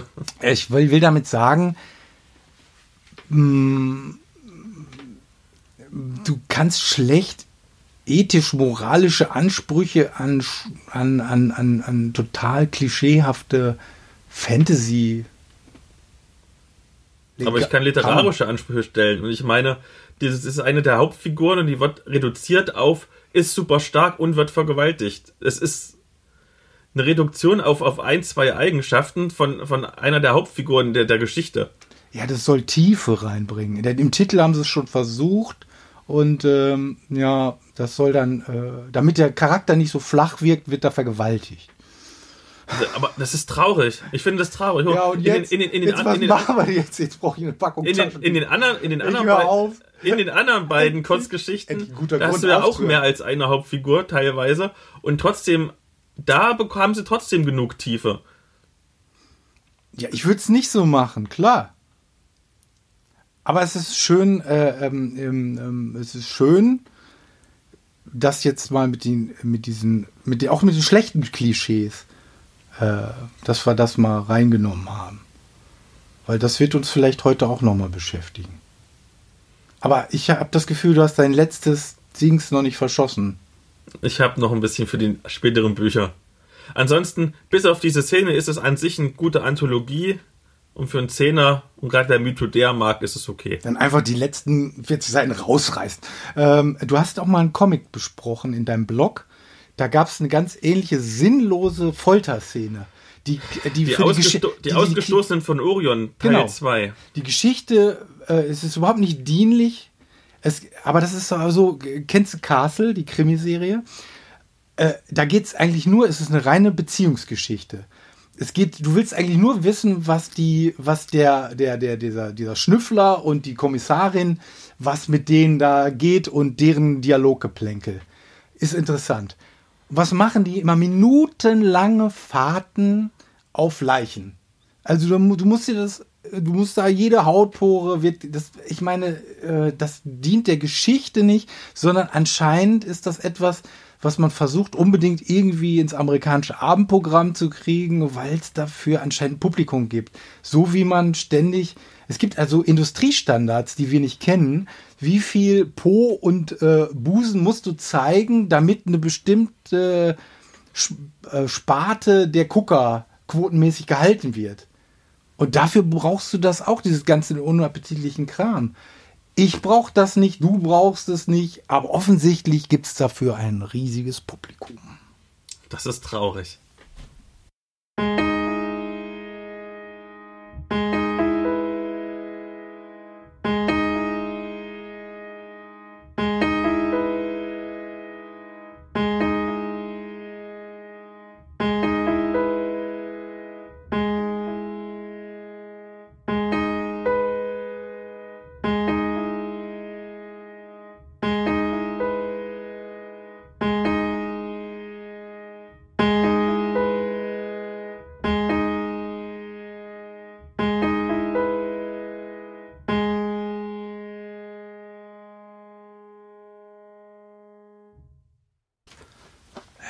Gehen wir nahtlos über. Ja, schöne Sache, Harry, schöne Sache, Harry. Äh, haben wir hier ähm, die Pilotfolge zum Gratislesen. Hat mir Philipp mitgebracht von der Buchmesse. Bukon. Bukon ist auch eine Messe im weitesten Sinne. Das Buch Doors, der Beginn von Markus Heinz. Ah nee, Heiz. Markus Heitz. Ja, ein Buch, äh, endlich mal wieder Freude auf dem Nachttisch. Ja, also alle Singles in diesem Lande, kauft das Buch, macht Spaß. Und ich sage euch auch warum. Wir haben da äh, ein Buch von Markus Hei- Heitz. Ein Buch, bei dem einem das Deo versagt. So viel Adrenalin kommt da auf. Es ist, äh, passt ganz gut in unsere Folge, weil man bekommt äh, vom Angucken äh, des Klappentexts und so weiter, dass es sich hier schon um ein Spielbuch handelt. Äh, inwieweit das tatsächlich erfüllt ist, dafür müsste man wahrscheinlich alle vier Bücher kaufen oder die äh, ersten drei, um dann zu wissen, ist es ein Buch, das auch für den Leser Entscheidungen ermöglicht oder muss man alles kaufen, damit es ein schlüssiges Bild ergibt. Ja, ein Buch wie aus dem Bilderbuch. Worum geht's denn? Worum geht's? Ja, es ist so, eine, äh, so ein Mystery-Thriller. Ähm, es gibt eine vermisste Millionärstante, Annalena, ähm, die in äh, sehr unpraktischen äh, Outfits äh, durch die Kanalisation wartet. Sie ist irgendwie so halb entführt. Es ist so ein bisschen so, als hätten die Entführer sie zwischendurch fallen gelassen, weil sie erstmal ihr Jausebrot essen wollen. ähm, das Schöne ist, in diesem Roman stimmt einfach wirklich alles, äh, weil ähm, ähm, ähm, ähm, Männer sind noch richtige Männer. Da gibt es so eine Liga von Männern. Also die werden am Anfang eingeflogen mit dem Flieger. Das ist so eine Spezialtruppe, die, ne, die, die so Männer so aus der, Muckibude für Knackis, so richtig, weißt du, so, ah, so richtig Profil und drei Tage Bart.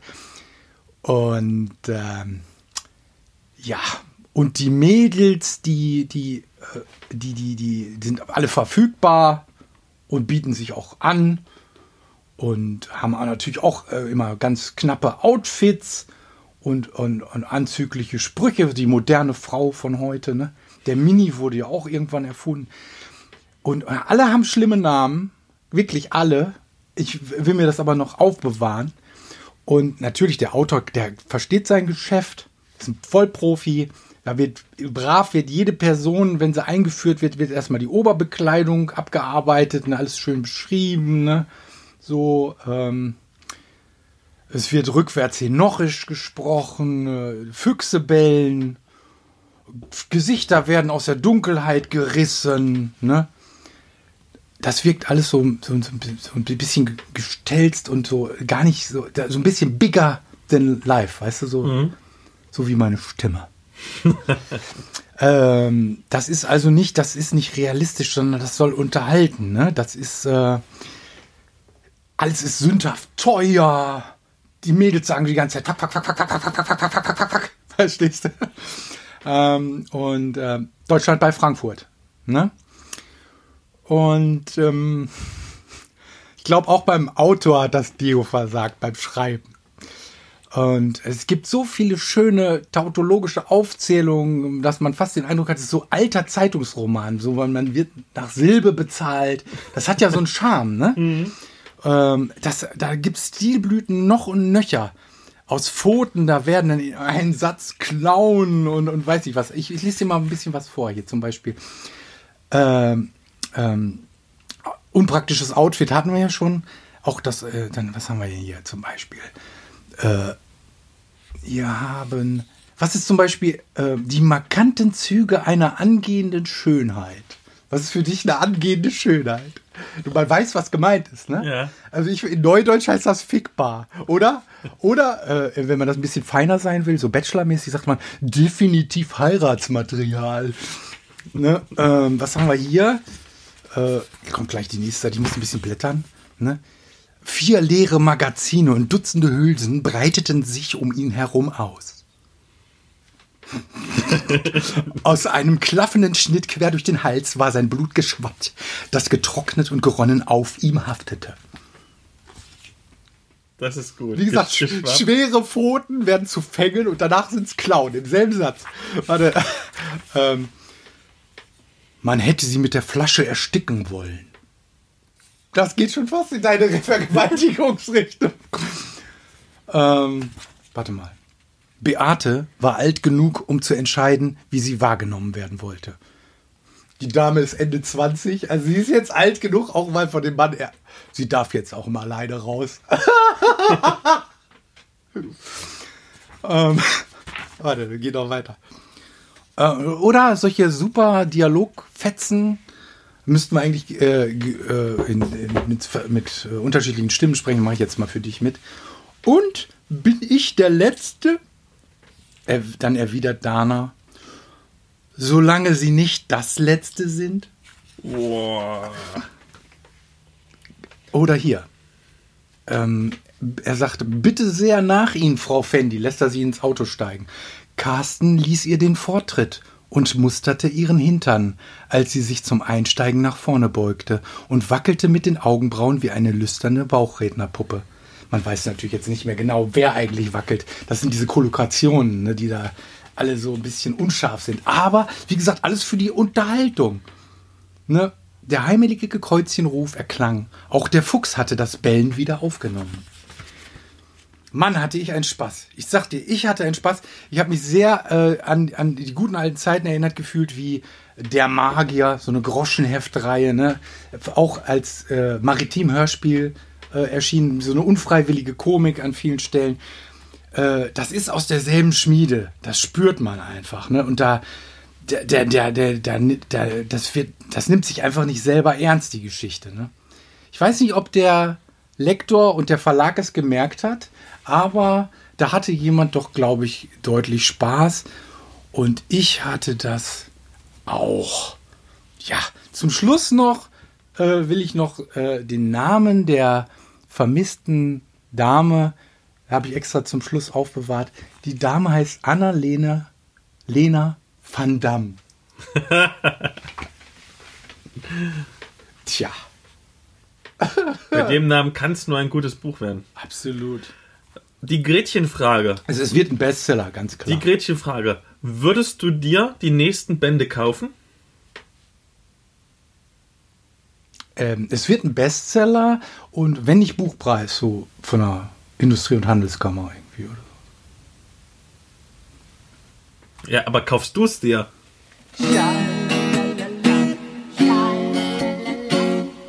Das war doch mal eine schöne, umfangreiche Medienschau. Ist ja persönlich mein Lieblingsbereich im Podcast. Aber jetzt geht's halt zum Hauptthema und zwar reden wir über Spielbücher. Und da frage ich dich, Herbert, was war denn dein erstes Spielbuch, was du überhaupt hattest? Die meisten Leute wissen ja das schon, die die anderen Folgen gehört haben. Ähm, wir haben es schon mal erwähnt. Ich habe tatsächlich damals diese deutsche Veröffentlichung von Der Hexenmeister vom Flammenden Berg gespielt. Ich bin nicht sehr weit gekommen. Mein Würfelglück war wie immer legendär schlecht. Ähm, das war, glaube ich, damals von sogar von GW im Original. Ähm, und ähm, das war mein erstes Spielbuch. Also man geht, man steht an der Tür, man überlegt, ob man reinstürmen soll oder vorsichtig die Klinke runterdrücken. Du, du stehst vor der kleinen Kammer. Du öffnest die Tür. Drin sitzen vier Goblins, die dich noch nicht bemerkt haben. Sie schwatzen und trinken Bier. Ne? Und dann, was tust du? Warum ist das eigentlich alles immer in Du geschrieben? Aber es ist nach wie vor so. Viele. Bin mir gar nicht sicher, ob alles in Du geschrieben ist, aber bestimmt das meiste. Ja. Wahrscheinlich Übersetzung aus dem englischen You. Da nimmt man das Einfachere mit Du. Oder um den Ja, man Spieler es ja- persönlich anzusprechen. Man könnte es ja auch in der Ich-Form schreiben oder äh, warum man gerade das gewählt hat. Aber wie gesagt, so kennt man's. Das war mein erstes Spielbuch. Und danach habe ich so diese D&D, es gab von D&D auch so ein paar Klamottis, so kleine. Die waren aber nicht so toll.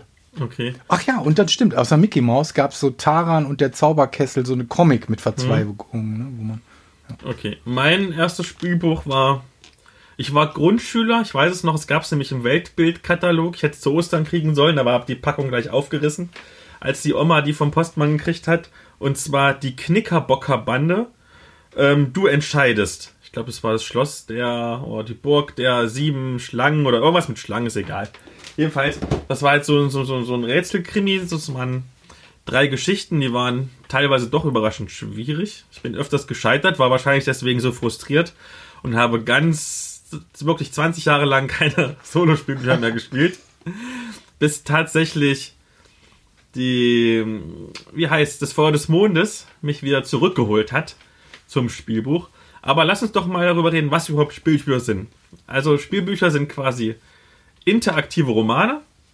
Du hast immer so Textabschnitte und am Ende des Abschnittes kannst du dich meistens entscheiden, was du machen willst. Zum Beispiel willst du nach links laufen, dann geh zum Abschnitt 5 und liest da weiter. Willst du nach rechts laufen, dann geh zum Abschnitt 20 und liest da weiter. Und willst du einfach rumstehen, dann lies, weiß ich nicht, Abschnitt 66 oder so. Das ist so die, die einfache Grundmechanik von diesen Spielbüchern. Hast du da was zu ergänzen? Nö, ich, ich überlege nur gerade, ähm, was diese Spielbücher damals so attraktiv gemacht haben und warum sie dann verschwunden sind. Äh, ich habe natürlich so eine Arbeitsthese gerade im Kopf. Also das, das Entstehen, das ist ja zeitgleich mit dieser ganzen Homecomputer-Geschichte. Hm, du bist ein bisschen zu spät. Ist das noch vorher? Ja, soll ich kurz die Geschichte abhandeln? Ja, aber dann nur. äh, Nur ganz ja. stichpunkthaft. Okay. Ähm, es gibt schon seit den 60er Jahren interaktive Literatur. Zum Beispiel veröffentlichte 1961 der französische Schriftsteller Marc Saporta das Buch Composition Nummer 1. Oder keine Ahnung, was Nummer auf Französisch heißt. Ja. Äh, das war ein Roman mit 150 Seiten, ähm, die in beliebiger Reihenfolge gelesen werden konnten.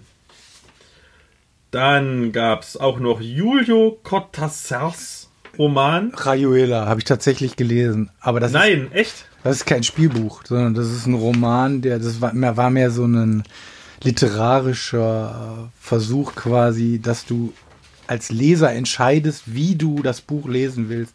Genau, 1963, da Kein steht's. klassisches Rollenspielbuch, bitte nicht einfach so lesen. Also klar, hab da ein gutes Buch gekauft, aber ob ihr es dann lesen wollt, Okay, das erste Spielbuch im Sinne der heutigen Definition war, also französische Namen? Un conte à votre façon, ein literarisches Experiment des französischen Schriftstellers Ray- Raymond Queneau. Wahrscheinlich lachen jetzt alle Hörer und Hörerinnen am, wenn sie mein Französisch hören. wir sind aber frankophil. Echt? Ich nicht. Ich ja. der seit 1960 als Mitglied des Autorenkreises Uipo Ach komm, jetzt mit auf. Möglichkeiten Das ist zur doch totaler Generierung Quatsch. von Jetzt- Texten jetzt- jetzt- inter- ja, okay. experimentiert. Das heißt, du hast mich gerade widerlegt, dass die, die, dass man das, diese normale Roman, Romanform aufgebrochen hat, ist schon alles viel früher passiert. Gibt ja auch Romane, wo das E fehlt und kennen wir ja alles. Nun, äh, ähm, was ich eben gesagt habe mit dieser Homecomputer-Generation, die hat das wahrscheinlich dann das Spielbuch verschwinden lassen. Pass auf, jetzt ne? geht's weiter. In den USA veröffentlichte Edward Packard 1976 das erste Spielbuch. Ist das der von Hewlett und Packard? Ich, ich jetzt wieder mit meinem schlechten Englisch. ich jetzt wieder mit meinem schlechten Englisch komme, sage ich es auf Deutsch, Insel der tausend Gefahren und entwickelte im Folge die populäre Spielbuchreihe Choose Your Own Adventure, deren Name als Synonym für das ganze Genre fungierte. Aha. Unabhängig davon suchten ähm, I. Livingston und Steve Jackson, Ja, mit- da ist es. ne, die ja. Mitbegründer von Games Workshop, nach einer Möglichkeit, das Rollenspiel Dungeons and Dragons, das ist das erste richtig große, Die haben das geschrieben. Die haben einem auch, breiteren Publikum zugänglich zu machen. Das, das sind die beiden alten Knacker aus, aus, aus, dem, aus dem Bulli, die, die die ganze Kohle abgezackt haben. Die haben sogar mal selber ein Spielbuch geschrieben. Alter Schwede, weißt du, dass das die, die Jungs vor Game... Ach, das können wir uns mal aufsparen. kommt für die, alles noch. Für die Games Workshop. Genau. Ja. Ähm, Dungeons and Dragons hatte ja schon damals ein etwas komplexeres Regelwerk und setzte eine Gruppe von Spielern voraus, logischerweise. Und ein Livingston und Steve Jackson versuchten es halt, dass du es alleine spielen kannst. Und veröffentlichten als Resultat ihrer Bemühungen 1981 das erste interaktive Buch mit, dem Kampfsys mit einem Kampfsystem namens Der Hexenmeister vom Flammenberg. Und da hast du ja gerade drüber erzählt? Und das ist noch vor den 2000 AD äh, Comic-Sachen Das weiß ich nicht. oder sind die dann im Zuge dieses Trends dann alle? Das kann ich dir nicht sagen. Durch den großen Erfolg erscheint eine ganze Reihe mit dem Namen Fighting Fantasy und die Bücher haben sich weltweit über 15 Millionen Mal verkauft. Naja. Ähm, wie ist denn überhaupt bei diesen Solospielbüchern der Rollenspielaspekt? Ja, äh, für mich ist das ja so. Äh, ich fand, ähm, das soll ja niederschwelliger einspielen, in dieses ganze Genre sein, meiner Meinung nach. Ne? Jetzt äh, äh, habe ich, ich finde Regellastigkeit bei Solo-Rollenspielbüchern äh, lästig. Ne? Wenn du dann Proben verkackst und du musst wieder zurückblättern, schreibt man sich ja manchmal schon Zahlen zwischendurch auf, dass man so in einer Verzweigung dann, wenn man 30 Mal gestorben ist, dass man da wieder zurückkehren kann. Äh, es gibt ja äh, ähm, zum Beispiel auch so auch bekannte Reihen hier wie zum vom vom Manticore Verlag hier diese Legenden von Hakuna, die äh, die ja wirklich noch ein komplexeres Rollenspielsystem haben. Ähm, für mich schon dann schon eine Nummer zu groß. Ich lese das dann einfach nur so. So wie ich Rayuela auch gelesen habe. Okay. Ne, also einfach scheiß drauf, ob das zusammenpasst, mach weiter. Also ich lese das von hinten, von, von hinten bis vorne einfach so durch. okay. Und danach bastel ich das in meinem Elektronengehirn zusammen, die Geschichte mit Alpha-Verzweigungen. Also ich, für mich persönlich würde sagen, es gibt äh, dreieinhalb Kategorien bei ähm, äh, Solospielbüchern. Und zwar einmal die, Jetzt geht's aber los. jetzt geht's aber Vor los. allem die halbte will ich Die- zuerst. Nein, nein, nein, die halbte kommt natürlich zum Schluss, logischerweise. Also, es gibt einmal die ähm, erzählerischen ähm, Solospielbücher, wo du keine großen Regeln hast, sondern wo die Geschichte im Fokus steht. Also wo du auch keine Kämpfe irgendwie auswürfeln musst oder, oder, irgend, oder irgendwelche Charakterbögen verwalten musst, sondern einfach Ja. nur der Geschichte folgst und vielleicht, keine Ahnung, ähm, mal ähm, zu tippe auf ein Symbol Ja. und gucke, was passiert. Das Ja. ist ja zum Beispiel bei den Jens, äh, Jens Schumacher Spielbüchern so. Ja. Dann das zweite, die ähm, Solospielbücher mit einer, äh, mit einem eigenen Regelsystem. Also wo du schon den Charakter ein bisschen aufbaust, Equipmentverwaltung machst und auch mal Würfelproben zum Beispiel machst. Dann die dritte Kategorie würde ich sagen, die Rollenspiel äh. Die beinhalten nämlich oft die komplexen Spielmechaniken des Mutterrollenspiels. Man spielt da seinen normalen, willst du das was sagen? Nein, die Sichel des Mondes vom D und D hier vom DSA. Habe ich gespielt, das Solo. Ah, okay. Äh, man spielt da quasi seinen normalen Spielcharakter, den man auch bei einer normalen Rollenspielsitzung spielen würde.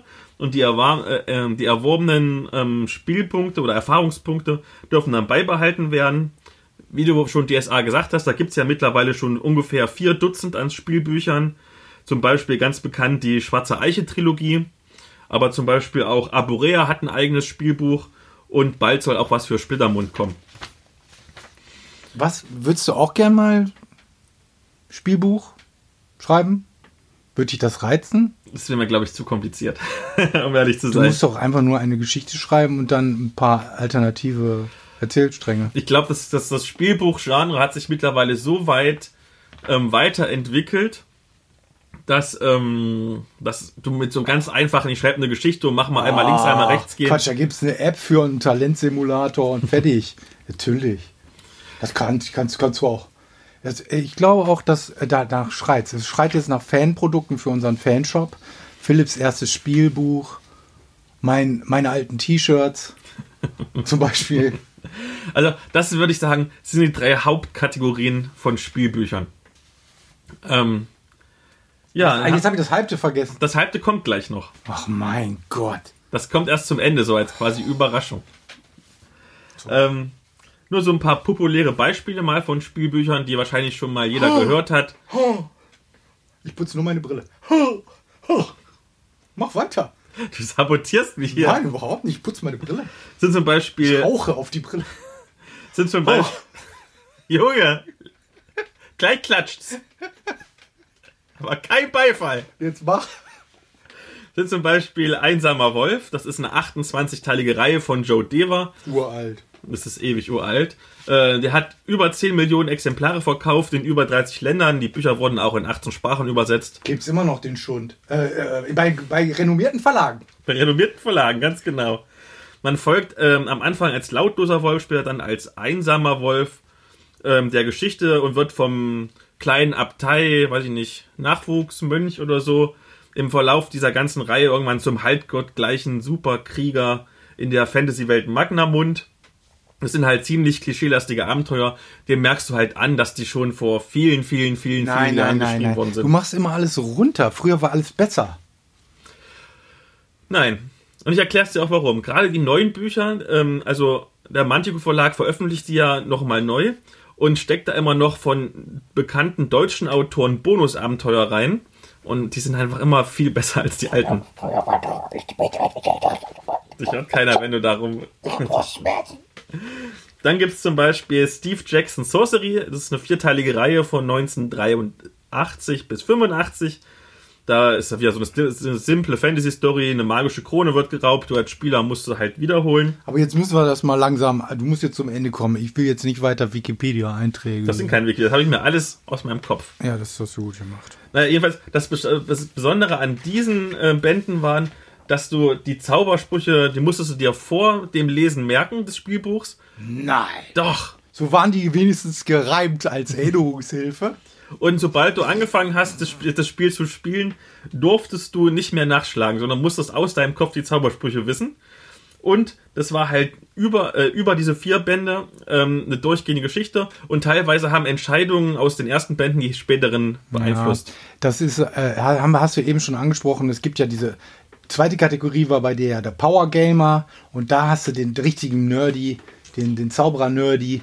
Würdest du nie spielen, so ein, so ein Buch, weiß ich. Habe ich gespielt. Ach Quatsch, du hast doch noch nie einen Zauberer gespielt, weiß ich doch. Man konnte auch einen Krieger spielen. Ich habe den Krieger gespielt. Viel, viel zu prosaisch dafür, einen Zauberer zu spielen. Siehst du, hat er nämlich eine dicke Axt genommen als Zauberer, zack, bumm. Okay. Bemerkenswert ist noch ähm, etwas neuer Destiny Quest. Das ist eine aktuell vier Teile umfassende Reihe mit einer sehr starken, mit einem sehr starken an Videospiel-Rollenspiel erinnernden Spielkonzept. Du hast eine kurze, schwere Main-Quest und um die zu schaffen, musst du aber ähm, auf der Landeskarte verteilte, kurze, leichtere Sidequests ähm, ähm, absolvieren, wo du dann ordentlich lootest und levelst und musst Händler und Ausbilder besuchen. Also quasi im Prinzip dasselbe, wie du bei World of Warcraft am Computer hättest. Ein Grinder. Ja, das ist ein richtiger Grinder. Schrecklich. Und um mal ein deutsches Beispiel zu nennen, wir haben es ja gerade schon gesagt gehabt, wäre die Welt der tausend Abenteuer eine Reihe von Jens Schumacher. Das sind fantasievolle ähm, Spielbücher, die erzählerisch sind, also ohne große Spielmechanik, sondern die Geschichte steht im Vordergrund. Aber es ist durch viele Zufallselemente unfassbar schwer und frustrierend. Ja, auch wieder was für Power Gamer. Nee, da gerade nicht, da kannst du es ja nicht beeinflussen, da musst du ja nur Glück Doch, doch, du levelst einfach die ganze Zeit. Aber du kannst ja gar nicht leveln, weil es keine doch, du, Spielmechanik gibt. doch, du fängst, du fängst zu- zu Hause an, in deiner Dusche erstmal Silberfische 400 Jahre lang totzuschlagen, bis du so hoch gelevelt bist, dass du dann auch die Schildkröte schaffst. Und so weiter und so weiter. Dann kommen schon die aufrechten Schildkröten, dann die Kappas und dann, äh, dann, dann, die, die, die, dann kommen diese Street Fighter, diese dicken Jungs in den Kappa-Jacken und, äh, und so weiter und so fort. Und am Ende kommt der Bossgegner, wie bei Atari. Auf Atari gab es ein Spiel, Vanguard. Da, der, der dicken Pupsi, der musste dich dann so, äh, so pyramidenmäßig dann dran hocharbeiten und der flickert dann immer so. Whiddly, whiddly, whiddly, whiddly, whiddly. Immer noch nicht bei die Welt der tausend Abenteuer. Aber jetzt lass mal den Next kurz mal beiseite. Wir haben ja beide dasselbe Solospielbuch gespielt, nämlich Verax, das Experiment von Jörg Benner. Es ist, äh, die Geschichte ist recht simpel. Du hast ein Piratenraumschiff, das muss auf einer scheinbar verlassenen Raumstation notlanden. Du bist Soldat oder Ingenieur und erkennst ziemlich schnell, dass ähm, die Station doch nicht so verlassen ist, weil es gibt Zombies und machthungrige Militärs und verrückte Wissenschaftler. Und da es ein Survival-Spiel- Survi- Survival-Spielbuch ist, musst du überleben. Das hatten wir auch noch nicht. Ein Survival. Survival. Ein Survival-Spielbuch. Und du musst halt überleben. Es ist theoretisch ein ganz normales Solo-Rollenspielbuch. Ähm, ne, also Abschnitte, den Abschnitten folgen, alles hochleveln, Inventarverwaltung und so weiter und so fort. Ähm, aber das Besondere ist, es gibt acht verschiedene Story-Enden, die allesamt logisch und befriedigend sind. Das heißt, du ähm, hast nicht nur einmal durchgespielt und kannst mal links und rechts gehen, aber am Ende kommst du immer am, am selben Ende raus, sondern du hast eine große Varianz. Und das, sind, das Buch ist recht dick mit 700 Abschnitten, aber in einem Durchgang spielt man gerade mal so 80 bis 120. Und wie gesagt, du hast immer ganz unterschiedliche und wirklich befriedigende Abschnitte. Ja, es gibt zwei Charaktere zur Auswahl, die du spielen kannst. Einen, einen Muckibuhn-Typen und einen, der so ein bisschen bärnig ist. Genau, der so Rätsel machen muss statt kämpfen. Genau, schrecklich. Sudoku. Wie kommt man auf so eine Idee? Das ist doch ein Ausschlusskriterium. Ich kaufe doch kein Buch mit Sudoku drin. Ich fand das witzig. Das, erstmal ist das total out, Sudoku. Nee, aber ähm, jetzt mal zu den äh, wirklich positiven Seiten.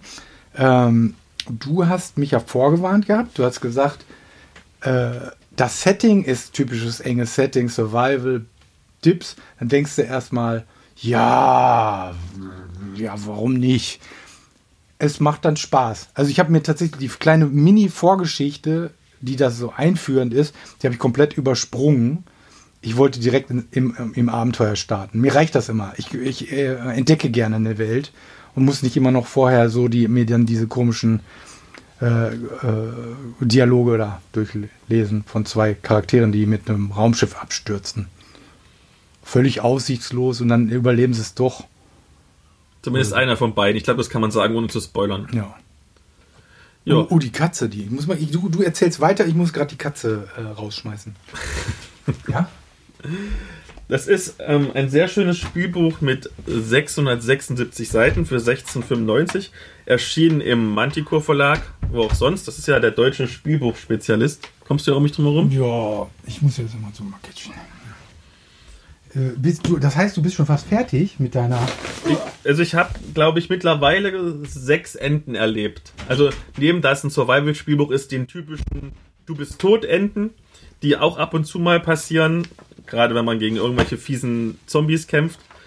Ähm, aber wie ich habe mittlerweile schon sechs wirklich befriedigende Abschnitte, die ganz unterschiedlich waren. Ich hatte schon, dass ich mich den, den machthungrigen Soldaten angeschlossen habe und habe rebelliert oder habe äh, mich mit der Wissenschaft geopfert und bin selber zu so einem mega Zombie-Typen geworden oder habe einfach die Raumstation zerstört, um alle zu retten.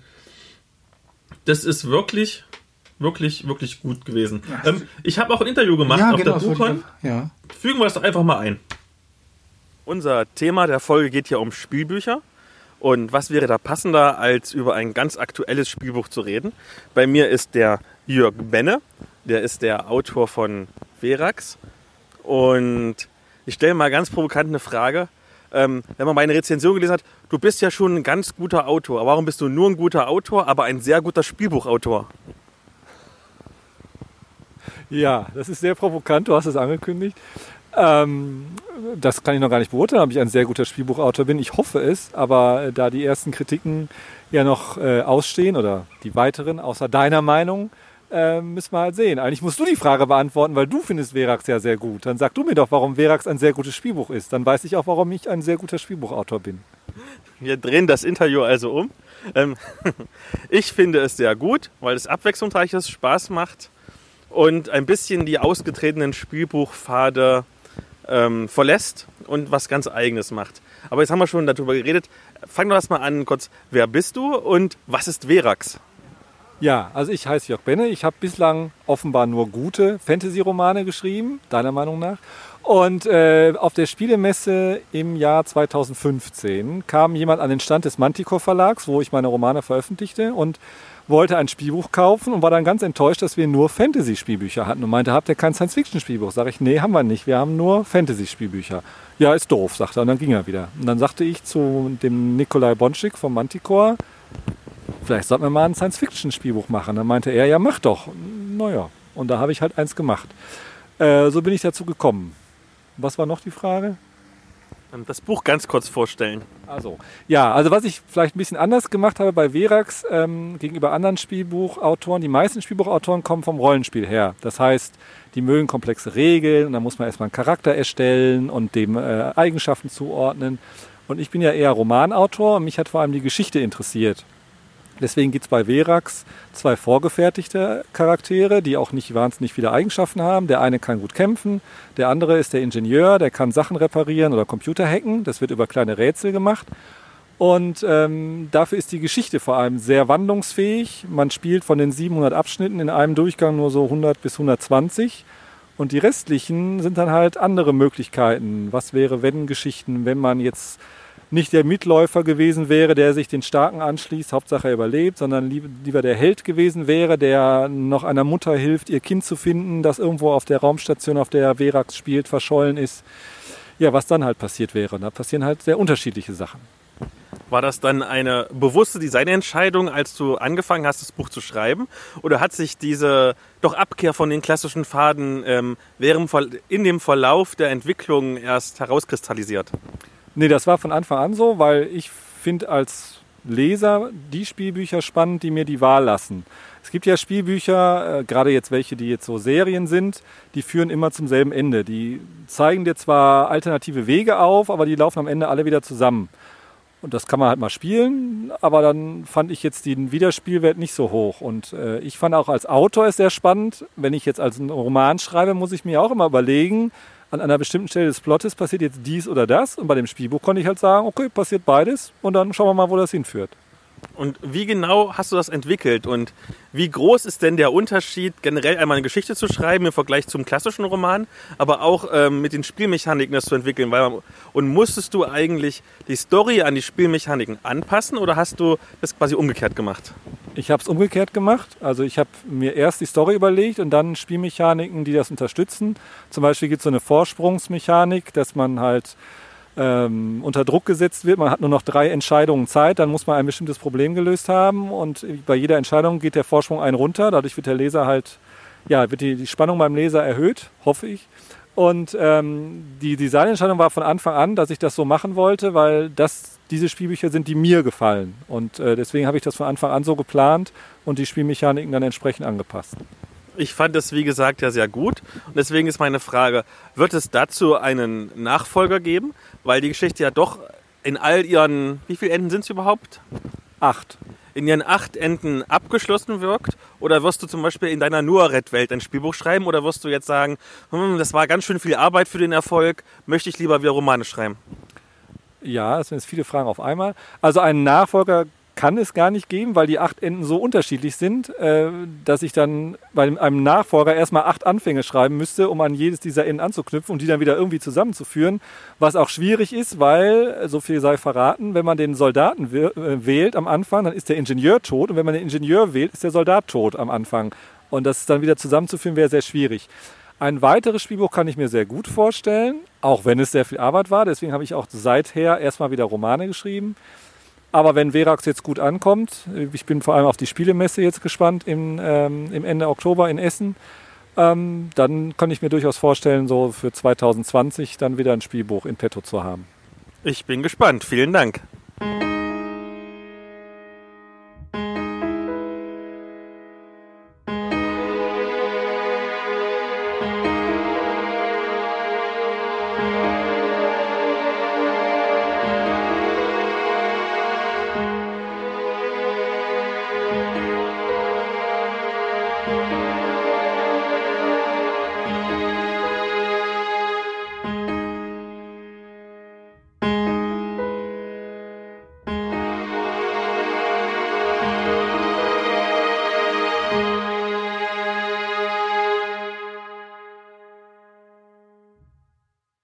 Nachdem du mir ja erzählt hattest, dass du ein Interview geführt hast und ihn auch äh, diese Frage gestellt hast, warum oder ihn, ihm in den Mund gelegt hast, dass, das, dass er als äh, Spielebuchautor äh, Qualitäten hat, ne? habe ich mir natürlich auch die Frage gestellt, wo, woran das liegen könnte. Äh, jedenfalls hat mich die Frage bewegt, als ich das Buch dann gelesen habe. Äh, und ich glaube, das hat viel einfach mit äh, ganz kla klassischem Erzählen zu tun. Also du kannst als Autor äh, zeigen, dass du entweder Erzähl ein Erzähler bist, erzählen, eine Geschichte erzählen kannst, mhm. äh, ohne Ems und Stotterei oder halt nicht. Statt diesen ganzen Dialogen, die man aus irgendeiner Fernsehserie schon mal und so oder aus irgendeinem Picture-Film oder ne, wieder der Schreckwitz abgemildert. Äh, das hast du ja schon so oft aufgebrüht gekriegt. Diese Dialoge laufen immer gleich Mhm. ab, ne?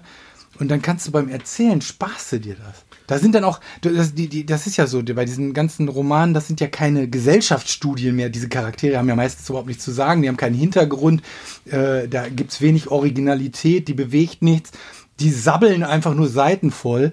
Und beim Erzählen musst du was anderes machen. Du musst einen Raum, du musst klassisch deinen Leser trancen. Du, musst, du musst das Setting abarbeiten. Und ich glaube, das ist auch das, warum ich das gerne gelesen habe. Also ich kann jetzt zu Jörg Benny sonst nichts sagen, ich habe von dem noch nie was gelesen. Ne? Also, aber das, äh, ähm, du kannst sagen, dieses Setting ist bekannt, bla bla bla, Klischee oder so, aber es hat sehr gut funktioniert und mich gut unterhalten und ich wollte äh, wissen, was mit mir passiert. Genau, man merkt halt die Routine. Der mittlerweile hat er schon so viele Bücher veröffentlicht. Man merkt, der hat wirklich Schreibroutine. Ähm, er weiß, wie er Handlungen aufbauen muss. Und gerade da es keine Interaktion groß gibt mit anderen Hauptfiguren, sondern ab und zu mal Nebenfiguren, die er mal zufällig trifft, kann er ähm, sich halt wirklich auf den Fortschritt der Geschichte und auf den Aufbau einer Stimmung konzentrieren. Das macht er richtig gut. So. Was ist jetzt mit, mit dem Buch? Oder kommt jetzt das nächste? Hast du noch irgendwas was, was Wichtiges dazu? Nee. Ich bin. Zu Verax hast du nichts mehr Wichtiges? Nee. Okay, dann stelle ich dir noch mal eine Frage. Aha. Und zwar, was glaubst du denn äh, aus deiner Meinung nach, wer wird denn eigentlich immer gefordert bei solchen Spielbüchern? Ist es der Leser oder ist es die, äh, die Figur, die du verkörperst in einem Spielbuch? Wie gefordert. Was meinst du denn jetzt damit? Mit, mit, Mhm. mit gefordert? Dann nehmen wir zum Beispiel an, dass du ein Spielbuch spielst, wo du eine moralische Entscheidung treffen müsstest. Ähm, und, deine, und du sag mal, du bist ein netter Kerl, so wie ich dich kenne. Aber deine Spielfigur, die du spielst, ist ein böser Mensch. Ich nutze das Rollenspiel grundsätzlich, um Dinge auszuprobieren, die ich im Alltag nicht machen würde. Also das heißt, leider spiele ich, äh, spiele ich immer dann nicht so nett. Meistens bin ich ein Ork als Dieb und äh, mach klau die Sachen, die ich eigentlich durch langes Leveln dann an mich bringen soll. Also du spielst quasi die, äh, die Spielfigur so, wie die Figur beschrieben wird und nicht so, wie du dich selber spielen würdest. Ja, wenn ich dann auch noch gar keine Wahl habe, wie in dem Jörg Benne Buch, da sind zwei russische Schlechter, da bleibt mir auch jetzt nicht so viel Auswahl. Ne? Na doch, du kannst ja trotzdem positive Entscheidungen treffen. Du kannst Ja. zum Beispiel ein Kind und eine Mutti retten. Das ist mir zu viel Arbeit, dann diese Typen zu emanzipieren. Das ist, war tatsächlich so, äh, bei dem Einstand zu Doku, dann musste ich den anderen nehmen, egal wie unsympathisch der mir war. Ich finde das schon schlimm, dass die, dass die Helden, früher waren das ja so Siegfrieds mit blonden Locken und, und so einem He-Man-Schwert, ne? Und jetzt sind das immer so Knackis. Knackis in beschissenen Klamotten, in Knacki-Klamotten. So Kommiss. Mhm. Ja, ist das denn, sind das Helden? Die Welt braucht doch gerade jetzt wieder Helden und nicht nur Knackis und Joker.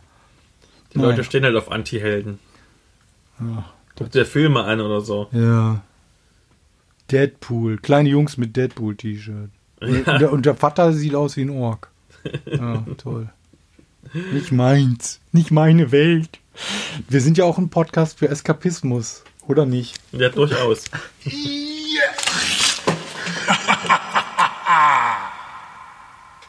Während ich mich ja bevorzugt durch neue Spielbücher durchkämpfe, hast du dich durch einen Klassiker, der nur neu aufgelegt worden ist, durchgekämpft. Was hast du denn da Schönes? Ja, das ist so ein, äh, das ist ein Comic eigentlich, eine Comicreihe äh, aus dem z- 2000, äh, 2000 AD, aus dieser Heftserie, die in England total bekannt ist und Underground, äh, ich glaube eine Weekly oder Monthly äh, gewesen und ein Magazin, halt ein Comic-Magazin, das hat, war für eine ganze Generation äh, total prägend. Äh, bekannte Serien waren zum Beispiel Judge Dredd, äh, äh, oder auch hier die, die quasi die Slain, der quasi so eine Art Conan-Ersatzwurst ist. So eine okkulte Conan-Figur.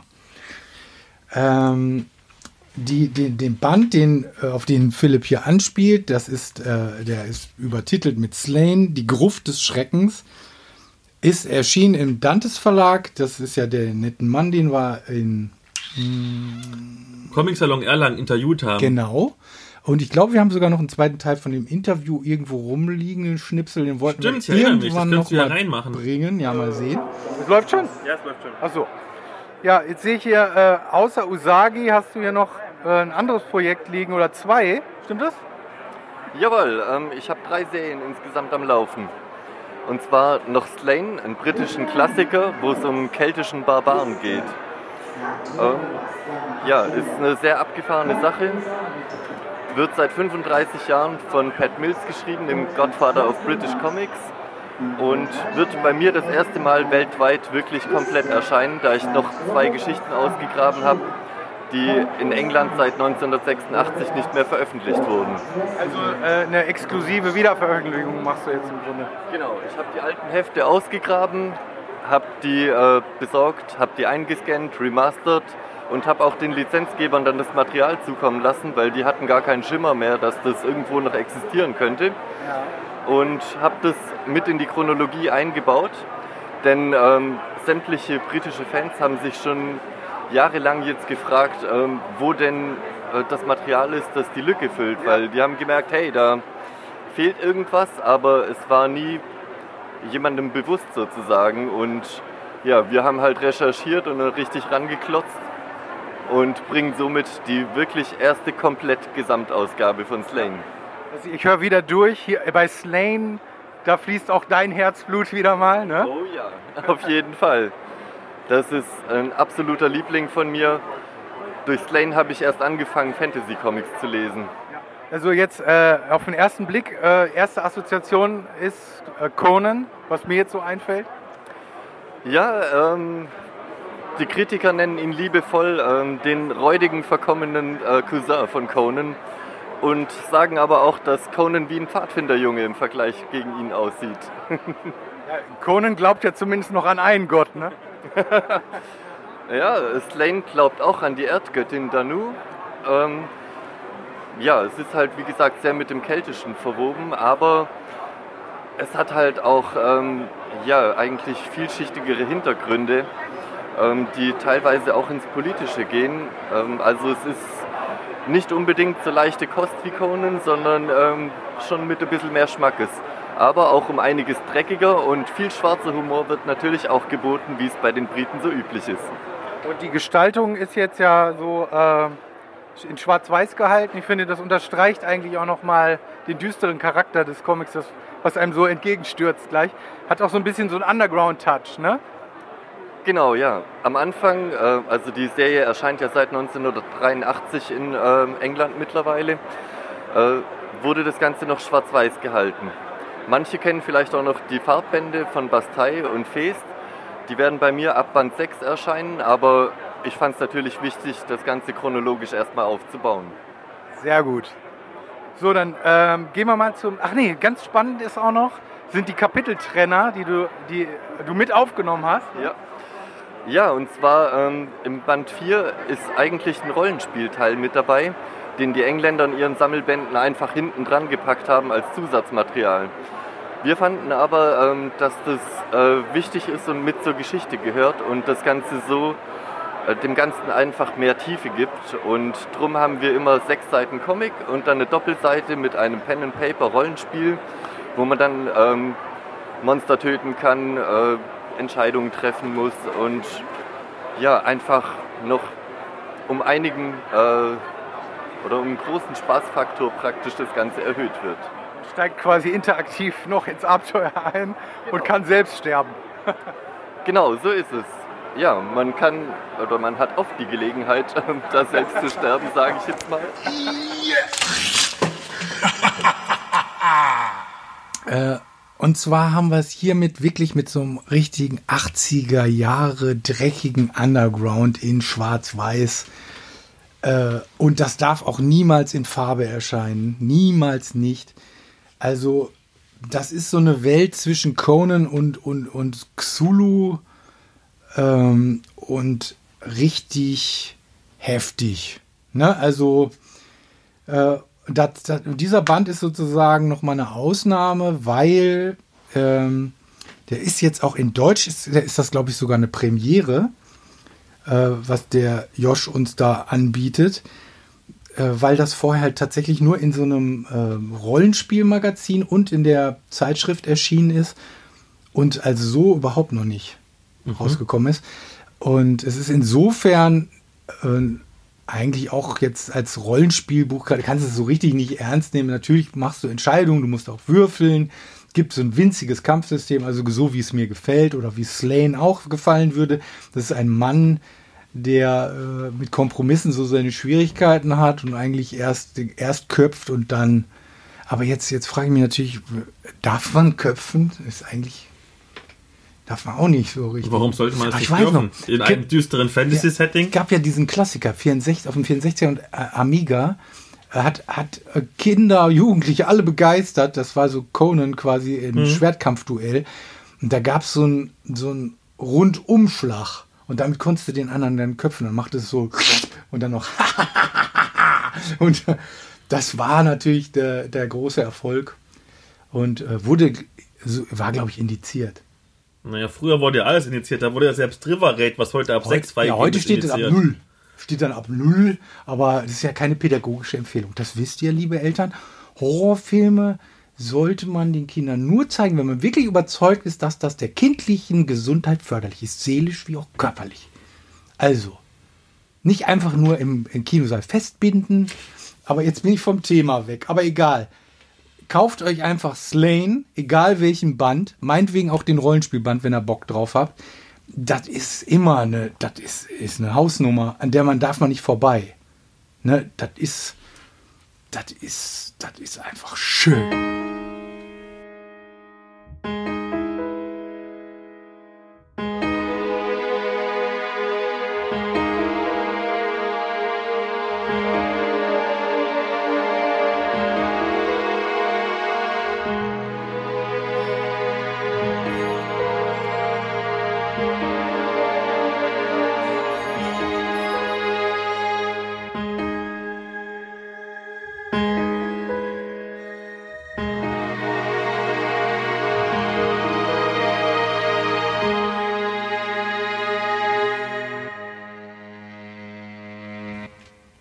Und wenn es jetzt aus der Slane-Reihe noch tausend weitere Rollenspielbücher gäbe, dann müsstest du mich jetzt fragen, ob ich mir die alle kaufen würde.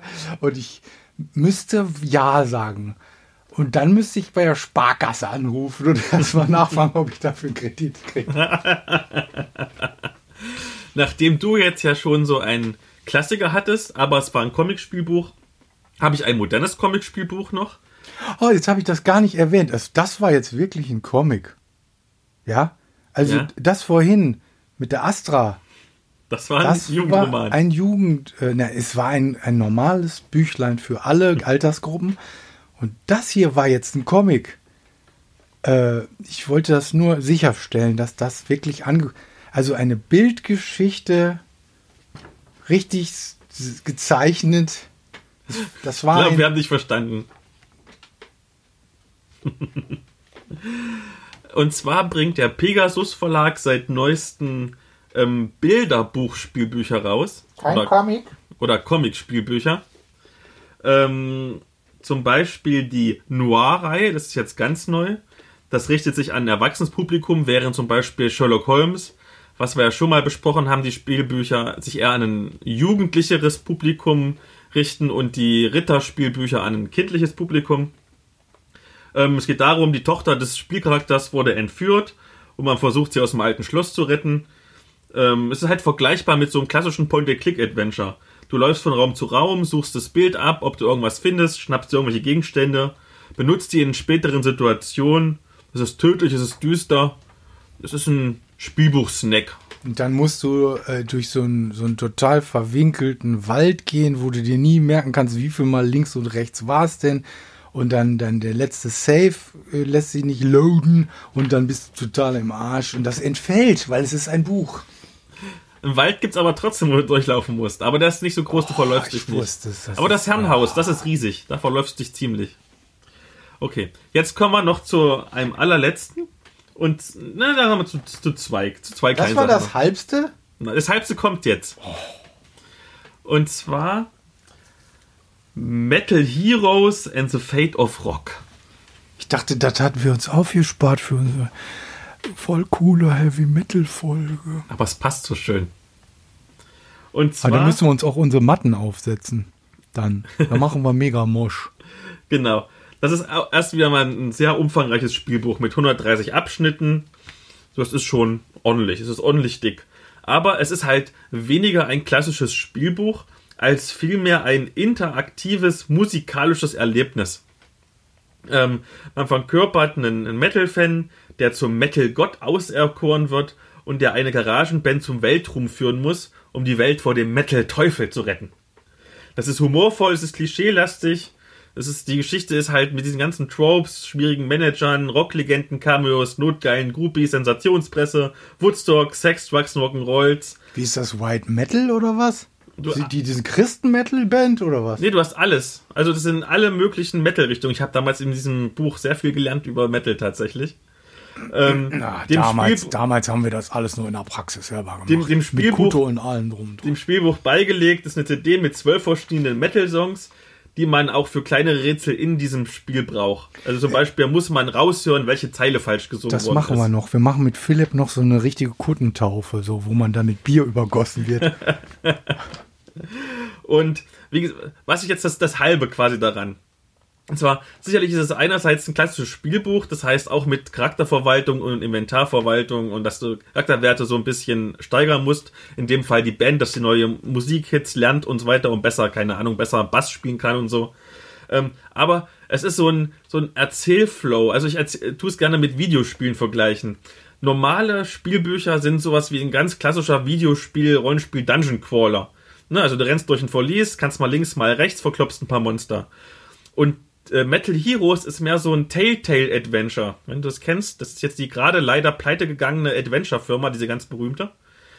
Ähm, die hatten immer, das waren mehr so interaktive, äh, interaktive Filme, die, die Telltale Adventure. Und so ist quasi dieses Buch. Es ist quasi ein, ein interaktives Erlebnis. Das kann man ganz schwierig beschreiben. Aber du hast so einen, einen Flow, du spielst quasi nur nebenbei und folgst eigentlich nur ganz begeistert dieser Geschichte, die dich hineinzieht. Ah, das ist so wie ähm, dieses Computerspiel Dream for the Longest Journey. Wenn du das sagst. Ja, ja, das ist auch so. Das ist eigentlich so, du, äh, du, das ist so wie so ein geführter Film. Mhm. Ne? Also, du musst dann halt die, die Schlüsselszenen selber spielen. Mhm.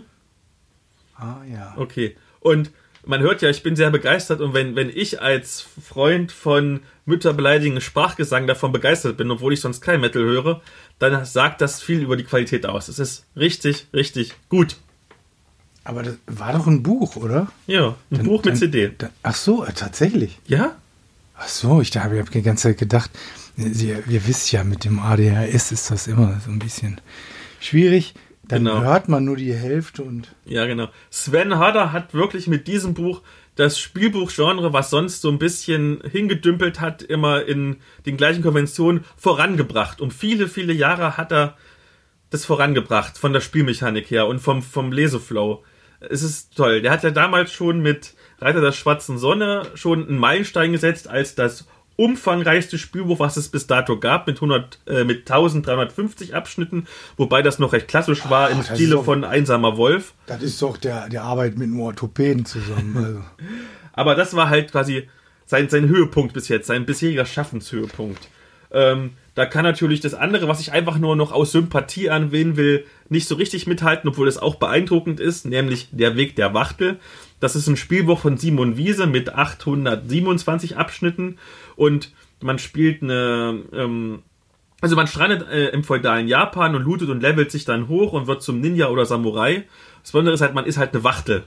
Also anthropomorphe, Tiere und keine Du Menschen. dickes Ei. Ich habe, ich weiß, ich habe eben schon gedacht, da ist er schlecht beraten worden, aber das ist, das ist, das ist das Konzept. Ja. Und das Besondere, das, das, das wirklich Besondere an diesem Buch ist, ist einmal, man kann es als PDF kostenlos lesen, aber okay.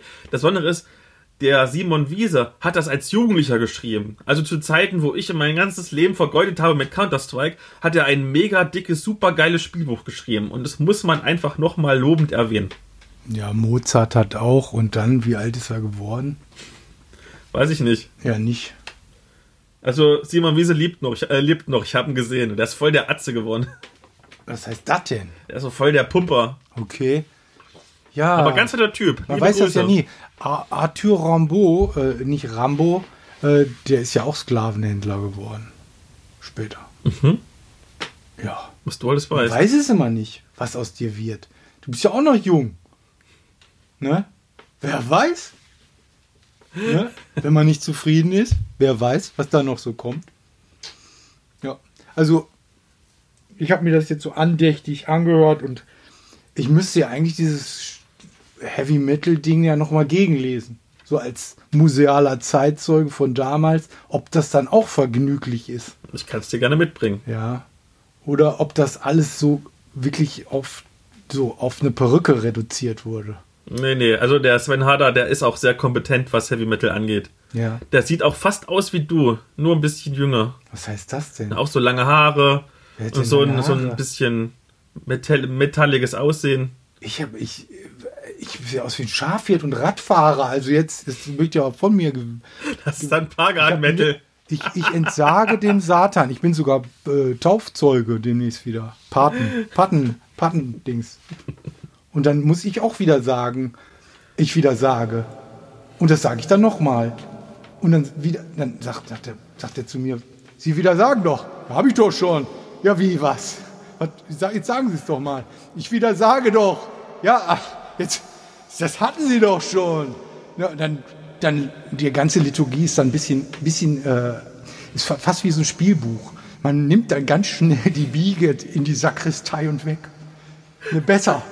Besser vorher noch, besser vorher noch dann den ähm, äh, Menstruation, nee, Monstranz, nein, den, äh, den Ministrant. Kittel, den Kittel von dem Ministrant, genau. Den Anzug, äh, den man voll gepinkelt hat, vor wegen dem ganzen Stress davor als Pate, den hängt man da rein. Ach, aber ich bin auch noch evangelisch, da gibt es gar keinen. Wo rennt man den dann raus? Elaine! Elaine! Oh mein Gott. Wolltest du noch was sagen? Moment. Weihnachten steht vor der Tür. Trillala, trollolo. Aber vorher kommt noch Halloween. Genau, die Weihnachtsfolge kommt sowieso erst in zwei Monaten. Aber bis dahin, um euch zu beschäftigen, wenn ihr noch ein bisschen mehr zu Wearing the Cape wissen wollt, Wearing. Wearing the Cape, You know, Wearing. müsst ihr noch mal zu Folge 4 gehen. Möchtet ihr noch ein bisschen was zu Spielbuch Comics wissen, müsst ihr zu Folge 5 gehen. Wollt ihr noch ein bisschen was über Jörg Bendes literarische Ergüsse wissen, müsst ihr zu Folge 2 gehen. Wollt ihr überhaupt gar nichts davon, sondern ein bisschen Krieg spielen, geht zu Folge 1. Und wenn ihr das alles total schrecklich war, fandet, müsst ihr unbedingt einen Kommentar schreiben. Und ob ihr wirklich richtig steht, das seht ihr, wenn Ich danke euch. Ich danke euch.